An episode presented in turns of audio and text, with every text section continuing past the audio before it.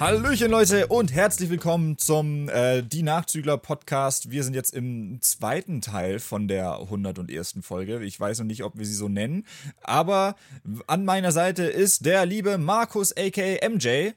Was geht, was geht? Und wir reden jetzt über Medien. Also, also ja. so Filme, Serien, Spiele, was wir da so geguckt haben und so. Wir dachten, das ist vielleicht ein ganz guter, ganz guter Cut, dass man so ein Part hat, äh, eine Folge, wo wir über privaten Kram reden und dann immer wieder so ein äh, kleines Update mit Sachen, die äh, wir so geguckt haben, die wir so gespielt haben. Das äh, ja, ist doch thematisch sehr unterschiedlich und wir dachten, so geben wir euch ein bisschen mehr Möglichkeiten, dass ihr besser direkt zu den Themen springen könnt, die euch interessieren oder so. Genau, das wollten wir mal ausprobieren. Das heißt aber auch, da wir es ausprobieren, ist äh, Feedback natürlich herzlich willkommen. Ähm, genau, ob ihr das so mögt, ob ihr es doch lieber in einer Folge wollt, genau. Lasst uns gerne wissen, wie ihr diese Trennung findet. Und ja, wir schauen auch mal, wie es so für uns ist, wenn wir das dazu trennen. Ob das cooler ist, aber genau, der Gedanke war halt, dass wir so vielleicht das thematisch durch diese Trennung dann auch so ein bisschen klickbarer machen können, dass man eher dann halt sich entscheiden kann, worauf man gerade Lust hat und vielleicht auch nach etwas suchen kann. Aber ja.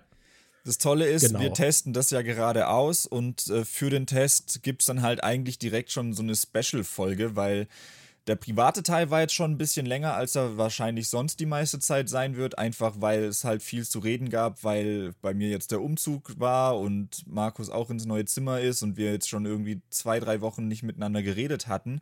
Und jetzt im Film- oder, oder Medienpart, der wird wahrscheinlich auch ein bisschen länger, als er es sonst sein wird. Äh, eben weil wir schon seit, ich glaube, zwei, drei Monaten im Podcast nicht mehr über Filme und so ein Zeug geredet haben. Wir haben jetzt einen riesen Backlog mit Sachen, die wir gesehen haben, über die wir theoretisch reden könnten. Deshalb wird das heute wahrscheinlich ein bisschen größer, als es das sonst wird. Ja, ich bin, bin mal gespannt. Aber ja, das, das wird jetzt ein Quartals so Rundumschlag.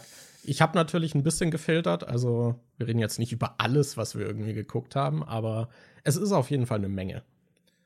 Ja. Genau. Und wir haben uns gedacht, wir fangen jetzt erstmal äh, mit den aktuelleren Sachen an und arbeiten uns nach hinten durch.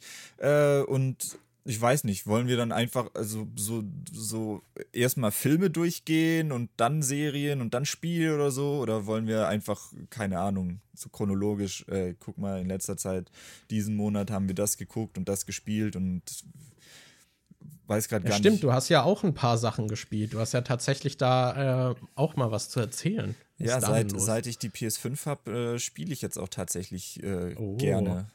Ja, ich habe wahrscheinlich mehr gespielt als ich. Ich habe zwei AAA-Spiele durchgespielt, eins wow. angefangen und ich habe, was wow, habe ich denn noch gemacht? Ich, ich habe ja halt nebenher jetzt wieder ein bisschen Fortnite gespielt und Fall Guys. Also, uh. ja, ein bisschen was habe ich zu erzählen, mein Liebster.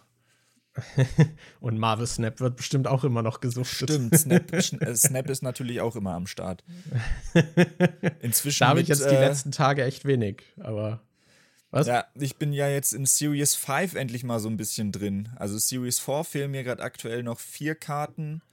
Das ist so der zweithöchste Kartenpool, den es gibt, Series 4. Series 5 ist der größte, äh, der, der höchste, wo die Karten am teuersten und seltensten sind. Aber jetzt gibt es ja sowieso bald die Runterstufung, dann wird der Pool 4 wieder ein bisschen größer und dann äh, ja. äh, fehlen mir da doch wieder ein bisschen mehr Karten. Ähm, ja, aber. Hast du denn, was hast du jetzt schon alles an Pool 5 Karten? Hast du da um, schon ein paar? Ähm, nee, jetzt nicht so viel. Warte, habe ich, ich habe hier gerade noch die Liste offen gehabt. An Pool 5 habe ich eigentlich nur Nimrod, Modok und Galactus. Aber Nimrod und Modok ah, okay. sind halt diese Season Pass Karten, also das, das waren die, die man sich so kaufen konnte. Galactus ist so, Galactus ist glaube ich so die einzig äh, richtige Kern Series 5 Card, die auch okay. seit sie raus ist, Series 5 ist. Ich weiß auch nicht, ob die jemals runtergestuft wird oder ob die einfach immer. Ich kann mir vorstellen, dass Galactus und ähm, hier Thanos, dass das so zwei Karten sind, die einfach immer in Series 5 bleiben oder so. Ja, ich glaube, das wurde auch gesagt. Und ich glaube, ah. Kang ist auch so eine Karte, genau, die dort bleibt. So die Big Bads werden die irgendwie genannt. Ja. Dass die in Series 5 bleiben. Ja, und um das mal für die Leute zu erklären, die Marvel Snap so damit gar nichts zu tun haben, das ist halt relativ, also in der normalen Progression öffnet man auch immer wieder die anderen Karten, aber diese Series 5 Karten zu bekommen, ist halt sehr, sehr unwahrscheinlich, äh, außer man hat richtig viel Glück wie manche Leute in diesem Podcast, äh, die nicht Daniel sind, die haben Galactus so geöffnet, aber ähm, also ja, ich glaub, die Chance, du hast jetzt Galactus und Thanos, ne?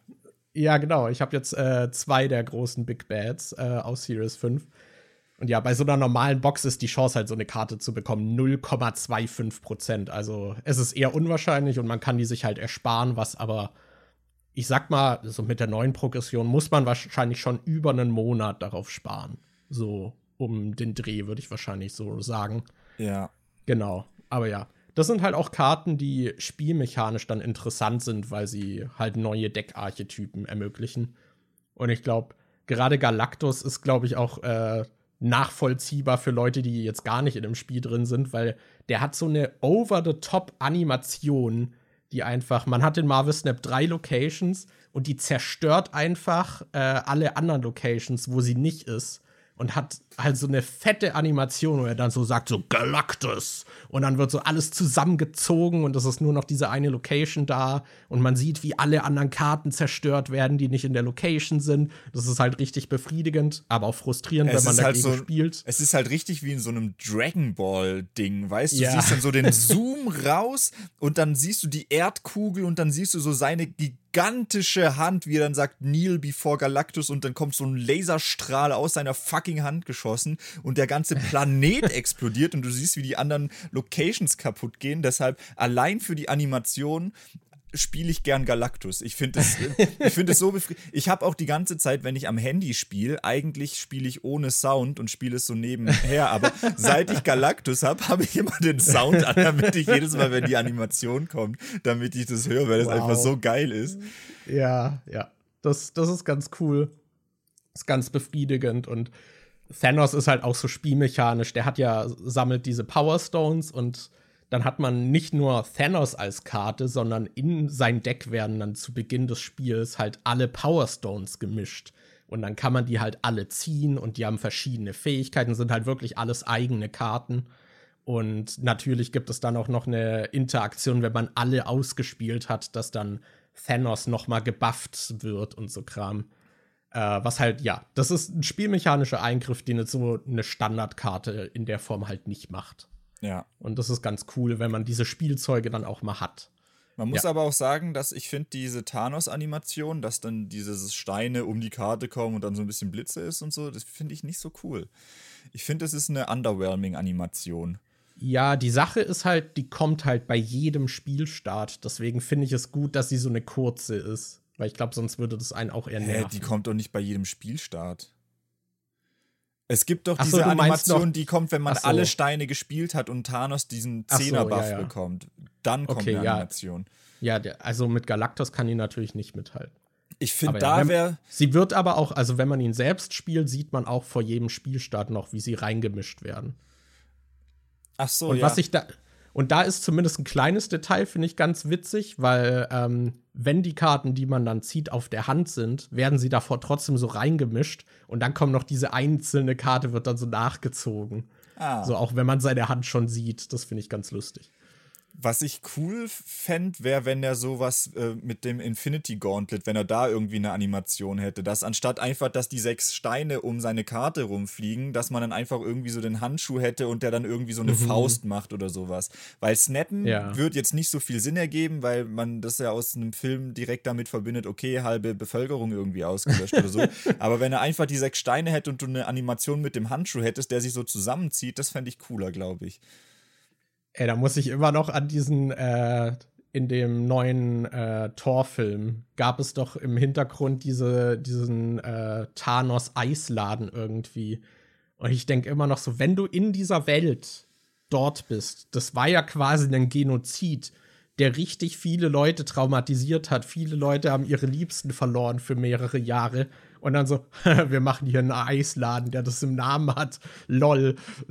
Ja, aber es gibt da so ja auch. Wie jetzt, geschmacklos das eigentlich ist. Aber es gibt ja auch diese Leute, die mit den T-Shirts und den Tassen rumlaufen mit äh, Thanos was right und so. Ja, ja. Das ist, aber dieser Eisladen, da denke ich immer noch so, so, ja, für die Zuschauer ist es ganz lustig, aber so, so in der Welt denke ich mir so, holy shit. oh Mann. Aber gut, aber gut. Um nicht zu ausschweifend über Marvel Snap zu sprechen, wollen wir mit den Filmen anfangen. Können wir machen. Und ich denke, es würde sich vielleicht anbieten, mit John Wick 4 anzufangen, weil es so das aktuellste yes. ist, was wir beide gesehen haben. Let's go. Also, ich habe John Wick 4 direkt bei so einem Event gesehen, äh, schon irgendwie, aber ich glaube, das war der Tag, an dem er auch, nee, das war nicht der Tag, an dem er auch ins Kino gekommen wäre. Das war der Tag, an dem irgendwie so diese Special-Premiere, glaube ich, war, wo dann äh, auch roter Teppich war und so. Aber ich habe ihn vor dem roten Teppich-Event gesehen, bei so einem äh, Preview für Pressedinger. Also ich habe nichts von dem ganzen Glamour und so mitbekommen. Ähm, Oh. Und meine erste Reaktion war so ein bisschen ernüchternd, weil ich finde, er ist jetzt, also ich habe schon Spaß gehabt, ich fand die Kämpfe und sowas alles schon geil, aber es war mir ein bisschen zu same, same wie die anderen Filme irgendwie. Also es hat sich für mich jetzt nicht krass von den anderen Filmen nochmal abgehoben. Ich fand die Geschichte dieses Mal ein bisschen, bisschen, ja, packender vielleicht, aber so im Ganzen hatte er mich nicht so krass geflasht, wie ich es gehofft hatte. Und äh, dann habe ich ihn ja noch ein zweites Mal geguckt mit euch zusammen. Und da hat, konnte ich mich dann doch schon eher auf den Film einlassen, weil ich dann halt schon wusste, was mich erwartet. Und da, mhm. weiß nicht, da hat er mir dann ein bisschen besser gefallen. Ja, also mir hat er eigentlich gut gefallen. Also ich finde auch, der ist, der ist ja, glaube ich, drei Stunden lang. Und er müsste halt nicht drei Stunden lang sein. Also ich finde, es gibt immer wieder so Momente, wo. Also ich habe schon das Gefühl, dass sie hier gesagt haben, okay, das ist vermutlich der letzte John Wick-Film, also zumindest große, was jetzt Spin-offs angeht, who knows, aber ich habe schon das Gefühl, dass sie hier gesagt haben, okay, wir gehen noch mal all out mit den ganzen Ideen, die wir haben für coole Kampfszenen, die ballern wir hier alle rein. Mhm. Ähm, und das ist auch abwechslungsreich und sehr unterhaltsam und ich war zum Teil auch sehr begeistert davon. Aber manchmal sind sie auch einfach sehr lang und dann kommt halt noch eine Gegnerwelle. Und das gibt es halt mehrfach im Film, dass ich dachte, okay, noch eine Gegnerwelle hätte, hätte ich jetzt, jetzt nicht, nicht gebraucht. Genau, man hätte jetzt das wie in einem Videospiel, wenn man dann, ich weiß nicht, Uncharted ist für mich da so ein Beispiel, wenn die Shootouts zu lang werden gegen Ende und die Gegner immer mehr aushalten und du denkst dir so, ja, okay, da, noch einen Encounter hätte ich jetzt nicht gebraucht. Ich finde, am ähm, krassesten fällt das auf bei dieser einen äh, Szene relativ am Anfang in Osaka, wo sie in diesem Raum sind mit diesen ganzen äh, Artefakten, die in so Glaskästen sind, wo er so zwei Leute äh, an sich erstmal gegen zwei Leute gleichzeitig kämpft, dann macht er die fertig und gerade wo die dann umfallen, kommen zwei neue rein, dann macht er die zwei in einem längeren Kampf fertig und wenn die umfallen, kommen nochmal zwei neue rein. So immer ja. diese Zweierwellen. Ja, und dazu kommt halt auch noch, im ersten äh, John Wick-Film war es halt auch so, dass er, da hat man noch viel mehr dieses gesehen, er geht rein sehr präzise und tötet Leute teilweise mit einem Schuss beziehungsweise einen Schuss in den Kopf und zwei in die Brust oder so ist, glaube ich, immer so das Ding. Aber wo er halt sehr präzise und schnell Leute tötet und da tragen dann äh, diese Organisation trägt dann halt auch schon so Rüstungen, dass sie halt nicht normal getötet werden können und da Schusswaffen eher abprallen und dann muss man noch nah an die ran und das ist halt mühseliger, die zu töten. Und dadurch dauert es dann halt auch alles länger und ja, und ich muss sagen, der Anfang des Films, finde ich, ist auch so mit am schwächsten, weil der braucht echt ein bisschen, bis er so richtig in Fahrt kommt. Mhm. Und selbst diese Szene am Anfang in Osaka hat mich noch nicht so richtig abgeholt, obwohl, finde ich, so, also was sie hingelegt haben, also für das Rezept an Zutaten, war eigentlich cool. So, ich fand geil, dass sie Pfeile benutzt haben, die dann auch wirklich so fette Bögen haben, wo dann die Pfeile durch so Säulen da Beton wegsprengen und dann hast du halt diese fetten Rüstungen von den Leuten und da mit einem Wumms kommen diese Pfeile und stecken dann in den Leuten und so. Das ist eigentlich voll geil und dann kämpfen sie noch mit Schwertern und keine Ahnung was. So die Zutaten waren alle da, aber da wurde ich noch nicht so abgeholt. Und das kam erst so im späteren Teil des Films. Ich weiß nicht, ob es auch so ein Ding war, dass, dass man sich erst so reinfühlen musste oder ob da irgendwas auch noch nicht so richtig gezündet hat, was ich nicht so genau benennen kann. Ja, was aber ich, was für mich, ich meinte ja, dass ich die Story an sich ein bisschen interessanter fand. Das Ding ist aber, dass ich, das, was ich an der Story interessanter fand, war alles, was nichts mit John zu tun hatte. Ich finde, der vierte Teil ist so wirklich der, wo ich dachte, gut, das mit John könnte jetzt schon mal vorbei sein, weil äh, äh, im ersten Teil hast du ja noch voll diesen, dieses, du fieberst mit John mit, weil du hast gerade gesehen, wie sein Hund halt umgebracht wurde, ja. wie sein, äh, hast noch diesen Tod von seiner Frau irgendwie alles noch so mitbekommen und wie wichtig ihm das ist und da bist du emotional noch voll bei John mit dabei und da bist du dann halt voll dabei, wenn er diese äh, äh, Russen-Gangster-Organisation da irgendwie fertig macht und da spürst du noch so voll diese Rache und im vierten Teil ist es dann inzwischen einfach so, dass mit dieser Ausgangspunkt, wie das alles losging, ist schon so weit weg wieder. Da hast du schon so eine krasse Distanz zu und dass es einfach in keinem Verhältnis mehr steht, dass jetzt schon dass zwei Hotels fertig gemacht werden, dass, dass so viele Leute, die nichts damit zu tun haben, jetzt einfach wegen diesem Rachefeldzug von John draufgehen, ja. dass so viele Unschuldige Personen, die man eigentlich nett und sympathisch findet, dass die da inzwischen draufgehen, dass ich mir beim vierten Teil einfach dachte, sorry, aber das muss jetzt irgendwie nicht mehr weitergehen. Ich muss mir jetzt nicht noch angucken, wie noch mehr unschuldige Menschen irgendwie draufgehen, weil sie John helfen wollen oder so. Äh, also da fand ich, ähm, diese Geschichte mit, ich weiß nicht, äh, Kane hieß er, äh, Kane und seiner Tochter, das fand ich ganz cool. Dieses, diese Osaka-Geschichte mit der, ich weiß nicht ja. mehr, wie sie heißt, äh, nee, die Schauspielerin heißt, glaube ich, Rina. Ich weiß nicht mehr, wie die Rolle heißt oder so. Aber auf jeden Fall da diese Osaka-Hotelleitung und die Tochter von ihr, das fand ich noch ganz cool. Aber so die Sachen mit John selbst, dachte ich so, das könnte jetzt schon mal rum sein. Ja, das ist halt so die Sache, so ich verstehe auch, dass man einerseits, man will ja nicht die Position einnehmen und John die volle Schuld dafür geben, weil halt die Organisation, gegen die er ankämpft, eigentlich so dieser Aggressor ist, der ja. halt dieses Leid verursacht. Aber irgendwie kommt man halt nicht umhin, zu, so, sich zu denken, ja, John, lass doch gut sein. Das Ja. Wofür machst du das eigentlich noch? also, es fühlt sich halt wirklich so ein bisschen ziellos irgendwie an, was er halt macht. Und ja, ich finde, dadurch ist man nicht mehr so ganz auf seiner Seite, ähm, weil halt einfach so viel Leid verbreitet wird, was halt so unverhältnismäßig ist. Äh, und man muss halt auch sagen, ne, also Keanu Reeves, äh, Keanu Reeves in allen Ehren, aber so schauspielerisch geht da halt auch nicht so viel, finde ich, bei ihm. Und ich habe das Gefühl, das haben sie in dem Film auch besonders gemerkt, weil alles, was er gefühlt sagt, ist so, yeah, okay. Er ist so und wie, er hat so diese One-Liner, die aber nicht wirklich One-Liner sind, weil normalerweise hast du in Actionfilmen ja irgendwie One-Liner, die noch irgendwie cool sind oder witzig oder sich ja. auf irgendwie ein Wortspiel drin haben oder so, aber er hat einfach nur dieses, er sagt ein Wort oder einen Satz und das ist dann aber irgendwie so was total Austauschbares. ja, und ich weiß nicht, er redet halt auch kaum. Also ich glaube, alle anderen Figuren, die eine Rolle spielen und vorkommen, haben mehr Text als er. Ähm, und ich habe gehört, dass es einen Vier-Stunden-Cut gab. Es ist bestimmt nur Schauspiel von Keanu Reeves, was rausgeschnitten wurde. Eine Sache, die mich auch noch so ein bisschen, äh, wo ich dachte, so, so really? So, so, wirklich, das ist jetzt, das macht ihr jetzt, war so, das ist jetzt aber ein, äh, ein kleiner Spoiler fürs Ende. Äh, also nicht ganz fürs Ende, sondern ähm, ich gebe mal kurz eine Spoilerwarnung, es gibt einfach irgendwie eine Minute, falls ihr das nicht hören wollt.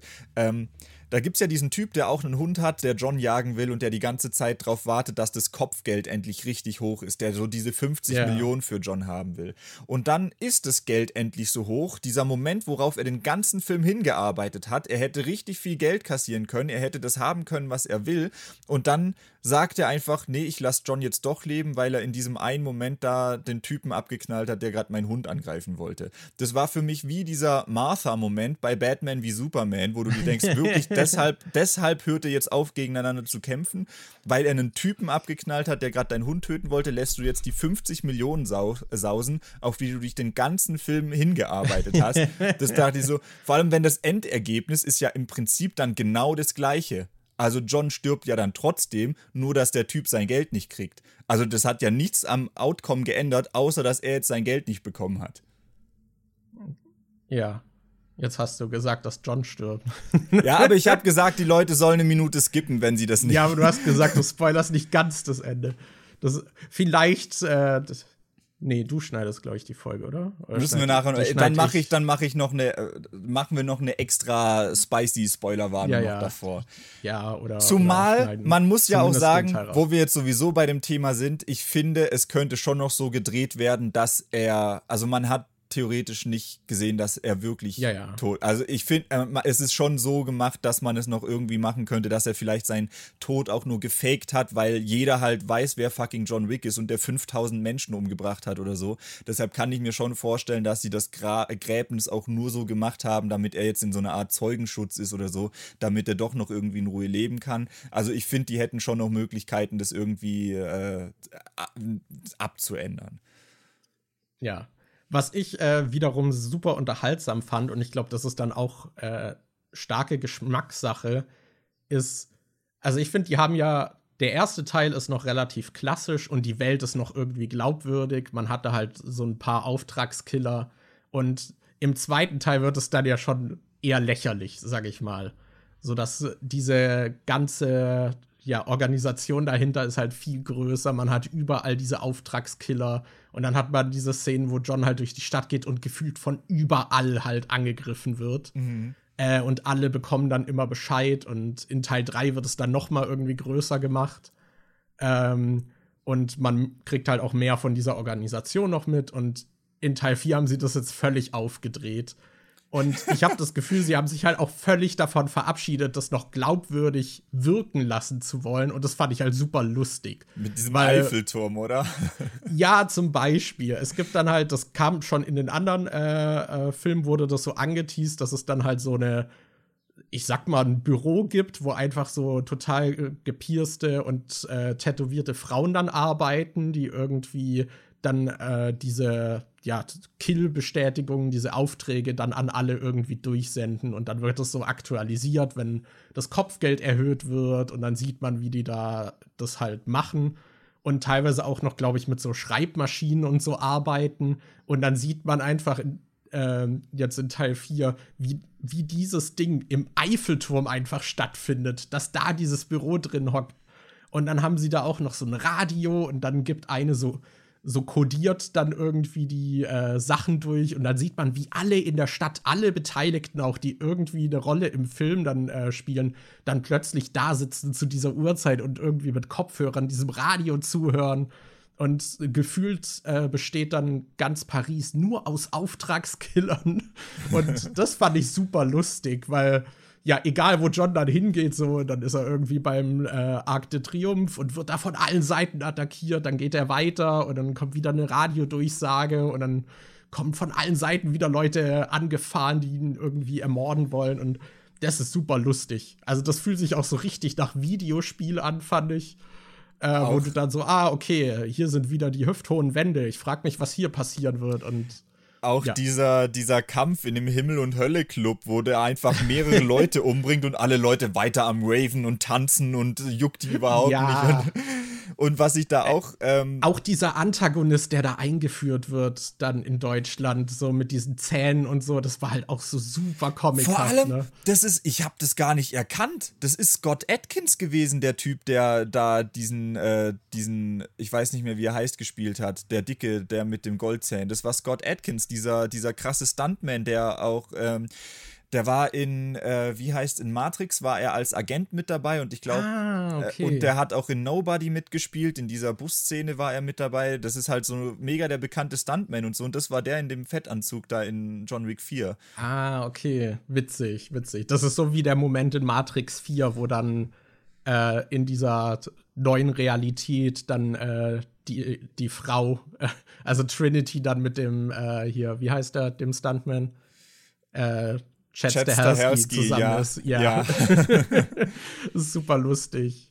Das ist, ja, so diese Meta-Sachen, das ist ganz nett. Aber ja, also ich, die Action-Szenen, finde ich, waren aber muah, Ja. Also da hatte ich richtig Spaß. Vor, also, allem, vor allem dann in diese der Hotline Miami-Szene fand ich halt geil, wo du dann von oben so siehst, wie die Kamera über die verschiedenen Räume drüber geht und er mit seiner komischen Waffe da rumläuft, die so Feuer noch verschießt und so. Das war, also yes. die Szene war echt Premium. Ähm, und ich würde noch eine Sache sagen, dann würde ich das, äh, würde ich John Wick abschließen. Und zwar, ich fand es witzig, wir waren im Kino und da kommen diese Deutschen in dem Himmel- und Hölle-Club und du siehst so, wie die so Äxte schleifen und dann nachher so Äxte rumwerfen. Und ich dachte mir so, warum werden die Deutschen jetzt mit Äxte werfen und Axtkampf so in Verbindung gebracht? Ist das so ein, ist das so ein deutsches Klischee oder so? Weil bei den anderen Sachen hast du ja schon irgendwie bei den Japanern haben sie dann halt diese Pfeil und Bogen und diese Samurai-Sachen und sowas drin gehabt. Warum kommt bei den Deutschen jetzt sowas mit Äxten? Ist das so ein großes Ding? Dachte mir so, hä, äh, habe ich noch nie irgendwie gehört. Und dann laufen wir vom Kino nach Hause und kommen an so einem Laden am Alexanderplatz oder irgendwo vorbei, äh, irgendwo in Berlin halt. Und da stand dran, dass man da Äxte werfen kann. Und da stand und als. Äh, Bier äh, trinken. Ja, das stand da als Spruch vorne an der Scheibe drauf: Drink beer and throw axes. Und okay, vielleicht ist es in Deutschland doch so ein Ding, dass man äh, gerne Äxte wirft oder so ich kenne das auch nur vom Mittelaltermarkt, dass ja. man da mal Axt werfen kann. Ja, genau, das, das habe ich auch mal. Aber ich wusste nicht, dass es immer noch so mit äh, in Verbindung gebracht wird. Oder ich hätte auch nicht gewusst, ob das jetzt. Ich dachte, das war allgemein so ein Mittelalter-Ding und dass die überall auf der Welt im Mittelalter Äxte geworfen haben. Vielleicht ist es auch so, keine Ahnung. Kenne ich mich nicht ja. aus. Aber ja, ich finde, John Wick 4 ist so ein Film, man muss sich drauf einlassen, aber ich glaube, wenn man schon drei John Wick-Filme geguckt hat und da immer noch am Start ist und den vierten guckt, dann, dann ist man auch die Person, die sich darauf einlässt. Ja, ich glaube, man Aber, weiß auch, auf was man bekommt, so mehr oder weniger. Ja, ich finde auf jeden Fall, die Action-Szenen haben richtig Spaß gemacht und bei ein paar wird, also interessiert mich dann auch so das Behind the Scenes, wenn es mal mhm. veröffentlicht wird, wie die teilweise gedreht wurden. Weil zum Beispiel die Szene am äh, Akte Triumph ist halt auch super spannend, weil sie halt wirklich da auf diesem riesigen Kreisverkehr dann auf der Straße sind und da fahren dann überall Autos und dann werden da zwischendurch Leute angefahren und sie springen über die Autos und so Kram. Das ist äh, sehr coole, sehr coole Szenen. Auch die Szene mit der Treppe am Ende. Ja. Das hat alles sehr, sehr viel Spaß gemacht. Aber ja. Aber wir haben jetzt voll lange über John Wick geredet. Wir haben jetzt voll lange ja. über John Wick geredet. Wenn wir jetzt über jeden Film und alles auf unserer Liste so lange reden, dann wird es eine sehr lange Folge. Na, ich glaube nicht, dass das passiert. Ich glaube über ein paar Sachen. Ich kann ja mal über einen anderen aktuellen Film sprechen, und zwar über den Super Mario Movie. Genau, weil den hast du ja nicht gesehen. Ich schätze ja, mal, da werden Den werde ich so wahrscheinlich frühestens sehen, wenn der im Streaming online ist. Kino ist ja, jetzt hier nicht mehr so geil. Ja, Daniel ist ja jetzt hier ländlich unterwegs. Das, wie, wie fühlt es sich an? Vermisst du es schon oder geht's bisher noch? Äh, ich weiß nicht, ich war in Berlin ja in letzter Zeit auch nicht so oft im Kino, aber es, da war es zumindest immer schön zu wissen, dass ich die Möglichkeit hätte zu gehen. Hier war es so, dass ich glaube, Friedrichshafen ist das nächste große Kino oder in Singen gibt es auch mhm. eins, aber in Friedrichshafen, wir hatten auch überlegt, äh, ob wir mit Tony und Lara noch John Wick 4 gucken. Äh, die hatten da auch Bock drauf, aber da habe ich dann zum Beispiel geguckt und da gab es, zumindest habe ich das nicht gesehen, keine Vorstellung auf Englisch. Du konntest den dann nur ah. auf Deutsch gucken und ich weiß jetzt nicht, ob dann, ob ich dann hier einfach überhaupt keine Möglichkeit habe, Filme im Originalton im Kino zu gucken, weil wenn, dann werde ich wahrscheinlich nicht oft im Kino sein, weil ich habe keinen Bock da irgendwie dann ewig weit hinzufahren und dann muss ich mir den auch noch auf Deutsch reinzwiebeln. Das nee. Und ich habe ja inzwischen ja, einen relativ großen Fernseher, dann kann ich es auch zu Hause gucken das ist halt die nächste Frage. So, wirst du dich dann, wirst du deinen Anspruch verringern und auch Filme im Kino wieder auf Deutsch angucken oder wartest du dann einfach? Das weiß ich halt nicht. Äh. Aber vielleicht freut man sich dann auch mehr, wenn man den Film dann nochmal zu Hause gucken kann und dann äh, nochmal den Original schauen kann oder so. Keine Ahnung. Ich könnte mir aber auch vorstellen, dass du mittlerweile so eine Reichweite hast, dass du wahrscheinlich auch so Screener anfragen könntest. Dass das der quasi die Filme möglich. schon. Ja. Aber dann müsste ich halt wahrscheinlich auch safe was dazu machen. Ja, ja. Ja. Aber ja, so für die Zukunft, das ist ja vielleicht eine Überlegung. Ich kann mir vorstellen, dass, dass man dir das schon auch äh, bereitstellen würde. Aber das ist dann halt auch nochmal, diese Screener sind dann ja schon nochmal was anderes, als ob du den Film im Kino guckst. Ich glaube, erstmal sind die von der Auflösung ja, ja. dann wahrscheinlich nicht so geil und dann hast du noch diese Wasserzeichen und das Gedöns drin. Ja. Ja, je nachdem ist das teilweise schon schlimm. Aber ja, vielleicht gibt es ja trotzdem Filme, wo du nicht warten willst. Aber ja, ich hätte halt eigentlich Bock auf diesen ja. Evil Dead Film, aber ah, ja, ja, ja. Da kommen jetzt ein paar raus. Ich, ich muss gerade eh sagen, also im Kino läuft gerade wieder einiges, worauf ich Bock habe. So, es gab so eine, ein bisschen so eine Durststrecke davor, aber aktuell ist wieder so, oh ja, hätte ich schon Bock eigentlich noch im ja, Kino Ja, reib's mir rein. ich meine nicht, dass ich es gemacht hätte. Was ich gemacht habe, ist äh, mir den Super Mario Film anzugucken. Und war er super? Da würde ich erst das würde ich nicht sagen, aber es war ein Mario-Film. Ähm, was wäre deine Erwartungshaltung bei dem Film? Was, was hast du für Gefühle gegenüber dem Super Mario-Film von Illumination? Also die auch ich, die Minions-Filme gemacht haben. Ja, ich würde halt erwarten, dass äh, ich glaube nicht, dass er eine mega krass gute Story haben wird. Ich glaube, dass es, äh, aber das haben die Mario-Spiele ja eh nie. Also Mario ist nicht für gute Story irgendwie bekannt. Äh, deshalb würde ich wahrscheinlich erwarten, dass sie halt möglichst viele Details aus verschiedenen Spielen reinbringen, so ein paar Anspielungen, Easter Eggs, cooles. Man hat ja auch gesehen, dass die schon irgendwie so Mario Kart Sachen irgendwie drin haben und dass sie da noch irgendwie rumfahren und Regenbogenstrecke und mhm. Pipapo. Deshalb, ich würde halt wahrscheinlich einfach seichten Spaß erwarten, der so ist, dass er wahrscheinlich auf eher für Kinder ausgerichtet ist, aber wahrscheinlich auch so ein paar Momente hat, wo man denkt als Erwachsener, haha, das äh, habe ich gemerkt, was ihr da gerade gemacht habt oder so. Ich würde halt eher so einen Liebhaber, detailverliebten Film für Spielfans erwarten. Ja. Ja, ich würde sagen, das ist er wahrscheinlich auch. Was würdest du denn erwarten? Die Sonic-Filme haben ja zum Beispiel, die finden ja in der realen Welt so komplett eigentlich statt. Äh, was denkst du, wie ist das im Mario-Film irgendwie verknüpft, erklärt? Äh, da hatte man doch in irgendeinem Trailer schon gesehen, dass er, glaube ich, mit seinem Bruder zusammen äh, so eine als Klempner arbeitet und dann irgendwie bei einem, nee, ich glaube, die Filmgorillas hatten das gesagt, dass sie durch einen Klempner-bezogenen Unfall oder so in, in, na, in diesem Mushroom Kingdom-Dingens landen ja. oder so. Ja, ja. Ja, genau, so ist es auch. Äh, gemacht. Also man ist die ersten paar Minuten in Brooklyn tatsächlich und dann. Aber das ist ein computeranimiertes Brooklyn, oder? Das ist jetzt nicht. Ja, ja. Äh, ja. Genau. Da sieht man dann auch, da äh, sind, man sieht tatsächlich etwas mehr, als ich erwartet hätte, weil man sieht nicht nur Luigi, sondern auch so äh, die ganze Familie sind dann äh, mal so gemeinsam am Tisch ah. Äh, und unterhalten sich. Und da werden, glaube ich, die, die Eltern von Mario, also der Vater und so, wird, glaube ich, auch von hier ähm, Charles Martinet dann synchronisiert. Ah. Genau, was ich ganz nett fand. Und anscheinend spricht er äh, den sogar auch im Deutschen, in der deutschen Fassung, was ich äh, noch lustiger finde. Wie Vin Diesel, der die ganzen I am Groot Sachen in den verschiedenen Sprachen gemacht hat. Eben the Groot. Nee, äh, genau, aber ja, es startet in Brooklyn, spielt dann eigentlich die meiste Zeit dann in genau der Mario-Welt. Äh, ja, aber es ist das, was du gesagt hast. Also es ist sehr, ich sag mal, weichgespülte Unterhaltung. So der Film tut, glaube ich, niemandem weh. Ähm, er hat einen Pacing, was enorm ist. Also da passiert wirklich die ganze Zeit irgendwas Neues, nächste Location und so.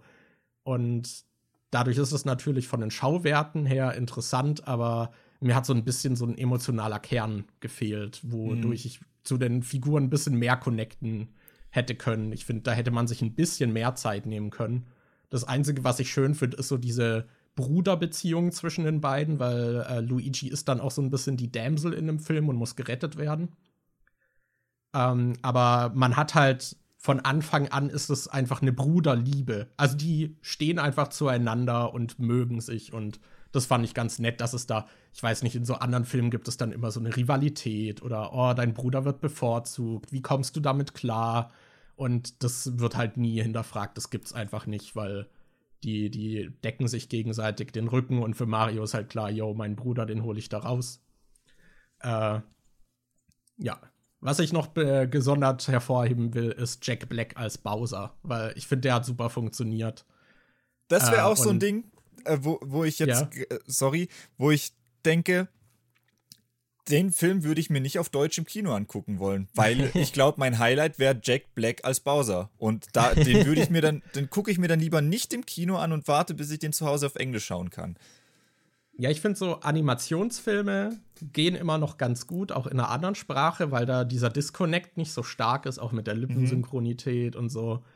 Ähm, und was ich gehört habe, äh, wirken die deutschen Sprecher eigentlich ganz gut. Ich fand nur Peach ein bisschen komisch. Die, die ist halt so komplett anders als im Englischen besetzt. Ähm, aber ja, Bowser macht schon Spaß. Vor allem, weil ich das Gefühl habe, bei Bowser haben sie irgendwie den Charakter von Jack Black noch ein bisschen mehr, so das fließt so zusammen. Und dadurch passt die Performance, finde ich, noch besser dazu, weil Bowser dann auch jemand ist, der irgendwie dann so Rock hört. Und der hat dann auch so ein paar Gesangsszenen und so Kram. Und das passt halt super bei Jack Black dann dazu. Äh, das äh, macht sehr Spaß. Boah, stell ja. dir mal vor, es gibt doch hier bei den Videospielen gibt schon sowas wie Mario und Sonic bei den Olympischen Spielen oder so. Jetzt stell dir vor, so ein Mario-Sonic-Crossover, aber in diesem Filmuniversum, wo du dann in einem Film Jim, äh, Jim Carrey und äh, Jack Black als Bösewichte zusammen hast. So Robotnik und Bowser zusammen mit den beiden. Ich glaube, das wäre voll witzig. Ja, ja, das stelle ich mir auch witzig vor. Aber es gibt natürlich auch einen, einen Tease am Ende dann für eine Fortsetzung und ja. Es gibt einen suizidalen Stern. Der macht ah ja, das hatte ich gesehen. Ja. Ich, vor allem, witzig. ich habe gesehen, dass die das im, äh, ich habe den Trailer auf Deutsch und auf Englisch geguckt und ich glaube, im Deutschen haben sie seinen Suizidwix, äh, Wix, seinen Suizidwitz sehr runtergespielt und so übersetzt, ja? dass er gar nicht so auf Suizid äh, aus ist. Im, Im Englischen sagt er ja irgendwie sowas wie äh, The Sweet Release of Death oder sowas. Ja. Und das mit dem Tod, also da wird nicht vom Tod geredet im Deutschen. Ah. Im deutschen Trailer hat er irgendwie gesagt, da, irgendwie, dass es vorbei ist oder sonst irgendwas. Also da, da haben sie das, dieses Wort Tod rausgenommen. Ah, okay. Ja, okay, aber im Film kannst du das eigentlich nicht so sehr kaschieren, weil es gibt sogar so eine Szene, wo dann so sein Käfig in Lava gesenkt werden soll und er freut sich und dann wird so gestoppt und dann ist er traurig. und so Kram. Also ja, der war noch ganz witzig, aber ich fand ansonsten waren die Witze mir ein bisschen zu sehr weich gespült. Man hat sie meistens kommen sehen und ja, waren jetzt nicht so, so die Banger. Da hätte ich tatsächlich ein, ein bisschen mehr Finesse vom Film erwartet. Was es aber auf jeden Fall zuhauf gibt, sind halt so Easter Eggs. Vor allem so in den ersten 20 Minuten in Brooklyn ist alles im Hintergrund vollgepackt. Also das ist wirklich gemacht für so Videos, so 20 Details, die dir im Mario-Film nicht aufgefallen sind. Ähm, mhm. Aber ja, ansonsten ist es halt, ja, sehr, sehr weichgespülte Unterhaltung, die nicht sonderlich tut. Großes Pacing, es passiert auf jeden Fall was. Ist, glaube ich, super für Kinder. In der Vorstellung, wo ich war, war noch äh, ich glaube, die ganze Reihe vor mir waren so Kinder so, so zwischen acht, neun. Und die haben auch oft gelacht und sich gefreut. Und ja, es Darauf gibt ein paar nette an. Momente, aber ja, absolut begeistert hat er mich jetzt nicht. Genau. Okay. So, was hast du als nächstes im Petto? Als nächstes steht bei mir äh, das nächste, wo ich weiß, dass wir das auch beide gesehen haben, wäre der Salon Kitty Film. Da würde ich aber wahrscheinlich nicht so viel drüber sagen. Ich erzähle mal kurz die Warum Vorgeschichte, wie, wie, wie, wir auf den Film kamen. Ähm, Berlin bei der Friedrichstraße gibt es ein äh, Kulturkaufhaus namens Dussmann. So ein mehrstöckiges Gebäude, wo alles voll mit Büchern, Filmen, Musik und so weiter ist. Und äh, die haben da so eine Blu-ray-Import-Abteilung, wo so Filme aus dem Ausland äh, sind, die du halt, die in Deutschland ansonsten irgendwie nicht released sind. Oder da kriegst du irgendwie eine Special-Edition, die es in Deutschland nicht nicht gibt. Und da bin ich halt immer wieder mal gewesen, äh, guck so durch, was es irgendwie Interessantes gibt. Und äh, die haben halt auch sehr viele so französische, italienische Filme und so, auch viel so aus den 60ern, 70ern und so, was dann irgendwie auf Blu-ray restauriert wurde und so. Und da war ein Film dabei, dann habe ich so, ich, ich sehe so dieses Cover und einerseits hat es mich voll interessiert, weil ich dachte, sowas habe ich noch nie im Leben gesehen. Und gleichzeitig dachte ich mir so, nee, den kannst du nicht kaufen. Da ist auf dem Cover vorne drauf so ein großes, so ein großes, also Zweiter Weltkrieg, so ein großes Plakat, was runterhängt, wo du halt das Hakenkreuz drauf hast und vor dem Hakenkreuz ist so eine Frau, die so auf dem Boden ist nackt mit Händen auf den Rücken gefesselt und ich glaube, die hat sogar noch irgendwie weiß nicht, also halt so richtig so sexuell halt, äh, wie so eine Sklavin vor diesem Hakenkreuz. Und dann habe ich so hinten drauf geguckt, was da so ist. Und da ist halt als Beispielbild, so von, äh, so, wo die so Szenen abgebildet sind, die im Film sind, ist halt einfach so ein Bild gewesen, wo irgendwie 20 Frauen komplett nackt nebeneinander stehen und du siehst halt auf dem Vorschaubild einfach frontal 20 nackte Frauen oder so. Und ich so, what the fuck, was ist das für ein Film? Da war Daniel intrigued. Und dann habe ich den dann aber doch tatsächlich gekauft, habe mich getraut, wurde an der Kasse dann auch von der Frau da ein bisschen komisch angeguckt. Aber wir haben den Film dann angeschaut und das ist ein italienischer Film von einem, äh, äh, ich weiß gerade nicht mehr, wie der heißt, Titus irgendwas oder so hieß der Regisseur, glaube ich. Der du so an der Kasse, du so an der Kasse zu der Frau so, ey, ich schwör's, ich kauf den nur wegen den Brüsten, nicht wegen den Hakenkreuz. Ich mochte die Musik vom Film. ja. Na, und es geht in dem Film um ein äh, Bordell. Also es ist irgendwie, die Geschichte ist die, dass äh, die äh, Nazis wollen eine Location haben, wo sie äh, Feinde ausspionieren können. Ne, wo sie, glaube ich, die eigenen Leute auch ausspionieren können, um zu gucken, ja, genau. ob die irgendwie, äh, ob da Verräter drin sind oder sonst irgendwas. Und die kommen dann halt auf die Idee, dass bei so Bordellen, dass die da oftmals sich halt irgendwie fallen lassen und mit den Mädels dann eher über Sachen reden, die sie jetzt halt sonst in der Öffentlichkeit nicht sagen würden. Und dann wollen die halt sowas wie ein Nazi-Spionage-Bordell machen, wo sie halt extra äh, äh, Frauen casten, die der Partei treu sind, die sich selbst äh, und ihren Körper für diesen Zweck aufgeben würden, um dann halt äh, solche Sachen rauszufinden. Und dann hast du da so komische Szenen, wo die dann irgendwie getestet werden und trainieren, ob die dann zum Beispiel auch Sex mit jemandem haben würden, der keine Beine mehr hat und so. Und genau, alles, was so die Nazis so als abartig halt auch dann so bezeichnet haben. So, du hast dann so eine Szene, wo der immer vor allem der Film hat auch super komische Einstellungen, wo wir dann auch immer wieder lachen mussten, weil es sieht, der guckt dann immer durch so einen Spion durch und schaut sich dann an, wie die Frauen gerade performen, was sie da äh, halt dann machen sollen.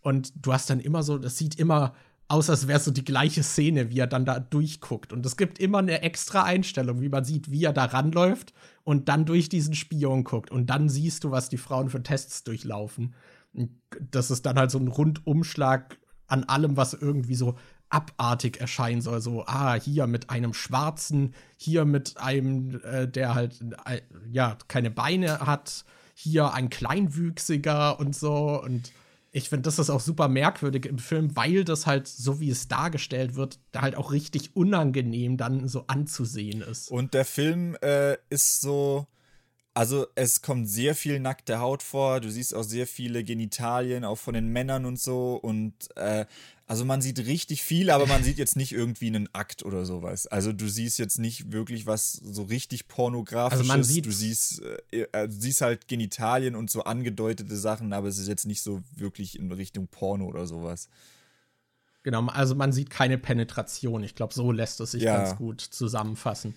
Man sieht alles, was der Körper so hat, aber man sieht keine Penetration. Ja, und äh, genau. den Film fand ich dann aber doch hat mir besser gefallen, als ich irgendwie am Anfang erwartet habe. Ich fand die Geschichte eigentlich ja. doch ganz interessant. Es ist halt auch cool, weil der Film in den, ich glaube, der ist von 76 und der wurde teilweise halt auch in Berlin gedreht und dann hast du irgendwie so S-Bahn-Stationen, die man halt selber kennt, wenn man in, ich glaube, die haben eine Szene am Schlesischen äh, Tor oder so gemacht, wo man halt dann auch öfter genau. mal unterwegs ist und dann denkt, ah cool, die Location kenne ich oder so. Das finde ich sowieso immer ganz spannend, wenn man irgendwelche Location in Filmen sieht, wo man selbst schon mal war. Gerade wenn es dann auch yeah. noch irgendwie aus einer anderen Zeit ist und du denkst, boah, cool, das sieht ja ganz anders aus, als ich es kenne und so.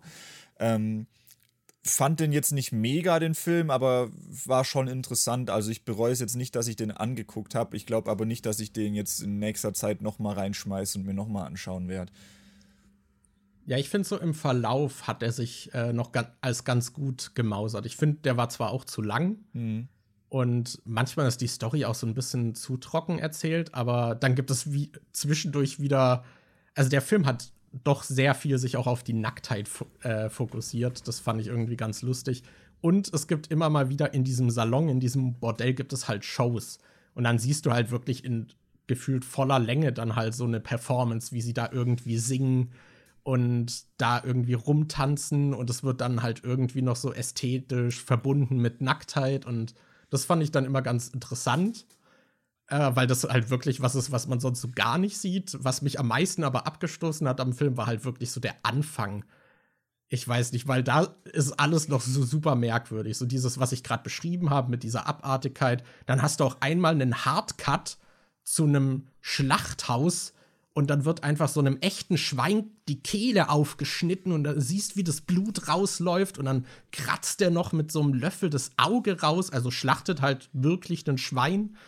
Und dann spielen da irgendwie, also dann tun die Leute noch so mit den Gedärmen so spielen und äh, machen halt so Pipi-Kaka-Humormäßig so, haha, wir sind jung und ihr Mädchen und, und guck mal, ich halte mir diesen Darm irgendwie so hin, als wäre es mein Penis und äh, also das ist äh, super merkwürdig zum Teil und ja, es gibt auch gerade am Anfang, da habe ich das Gefühl, der wollte sehr viel auf Shock Value setzen. Ja. Also, dass man dann am Anfang zum Beispiel sieht man dann auch so einen Doktor, der übrigens natürlich wie der klischeehafteste böse Nazi-Doktor aussieht, irgendwie. was ich super lustig fand, aber dann ergibt es halt auch noch so eine, wie einer irgendwie erklärt, wie so eine Abtreibung stattfand. Und dann sieht man halt eine Frau, äh, tot auf dem Tisch liegen, wo dann der Bauch gerade so aufgerissen ist und dann das tote Kind da auch noch so raushängt und so Zeug. Also ja, also hat auf jeden Fall auch heftige Schauwerte. Vor allem dieses Schwein hat mich echt kalt erwischt, weil das so ein Hardcut war. Das kam also aus dem äh, Nichts und danach hat man auch ja. nie wieder so ein Schlachthaus oder so gesehen. Das war einfach nur mal kurz drin und dann wieder weg. Ja, es gibt auch immer mal wieder sehr lustige Einstellungen, finde ich. So, wenn der äh, also gerade in so Gesprächen, äh, worauf manchmal dann gehalten wird, so. Dann hat man so Nahaufnahmen der Gesichter, die einfach lustig wirken. Oder bei diesen Tänzen ähm, hast du ja oft, äh, äh, da hattest du so, wo, wo die so bei diesen Shows sind, dann hast du so Männer, die so rumtanzen und so Röcke anhaben, aber die tragen halt nichts drunter und dann ziehen sie ab und zu den Rock hoch und dann siehst du kurz den Penis und dann macht die Kamera so einen schnellen Zoom auf diesen Penis und geht dann wieder weg und so. Ja, also es gab auch so ein paar Szenen, wo ich mir nicht sicher war, hat der Film Humor oder ist das ungewollt? also da, da gab es so ein paar Cuts irgendwie, die, die sehr lustig wirkten. Aber ja, es ist auf jeden Fall ein interessanter Film. Ich bereue nicht, ihn gesehen zu haben. Ja. So, und jetzt ist bei mir dann schon, sind wir bei mir direkt im Februar. Ich habe im März nämlich nicht so viele Filme geguckt. Ich weiß jetzt auch okay, nicht, ich, äh, über wie viel du dann ja? noch reden willst, weil bei dir ist wahrscheinlich noch mehr auf der Liste. Ja, ich habe noch mehr auf der Liste, aber ich könnte so einen kurzen Roundup machen. Ich würde noch äh, eine, einen aktuellen Film würde ich noch empfehlen wollen einfach. Ähm, und zwar Rye Lane.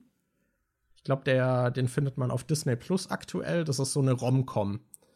Und das ist aber eine Rom-Com, die, finde ich, filmisch ganz interessant ist, weil sie wirklich ein paar kreative Dinge macht und sich dadurch auch sehr frisch anfühlt. Also die spielt auch mit so verschiedenen, mit so einer Fisheye-Optik und so Kameraeinstellungen rum.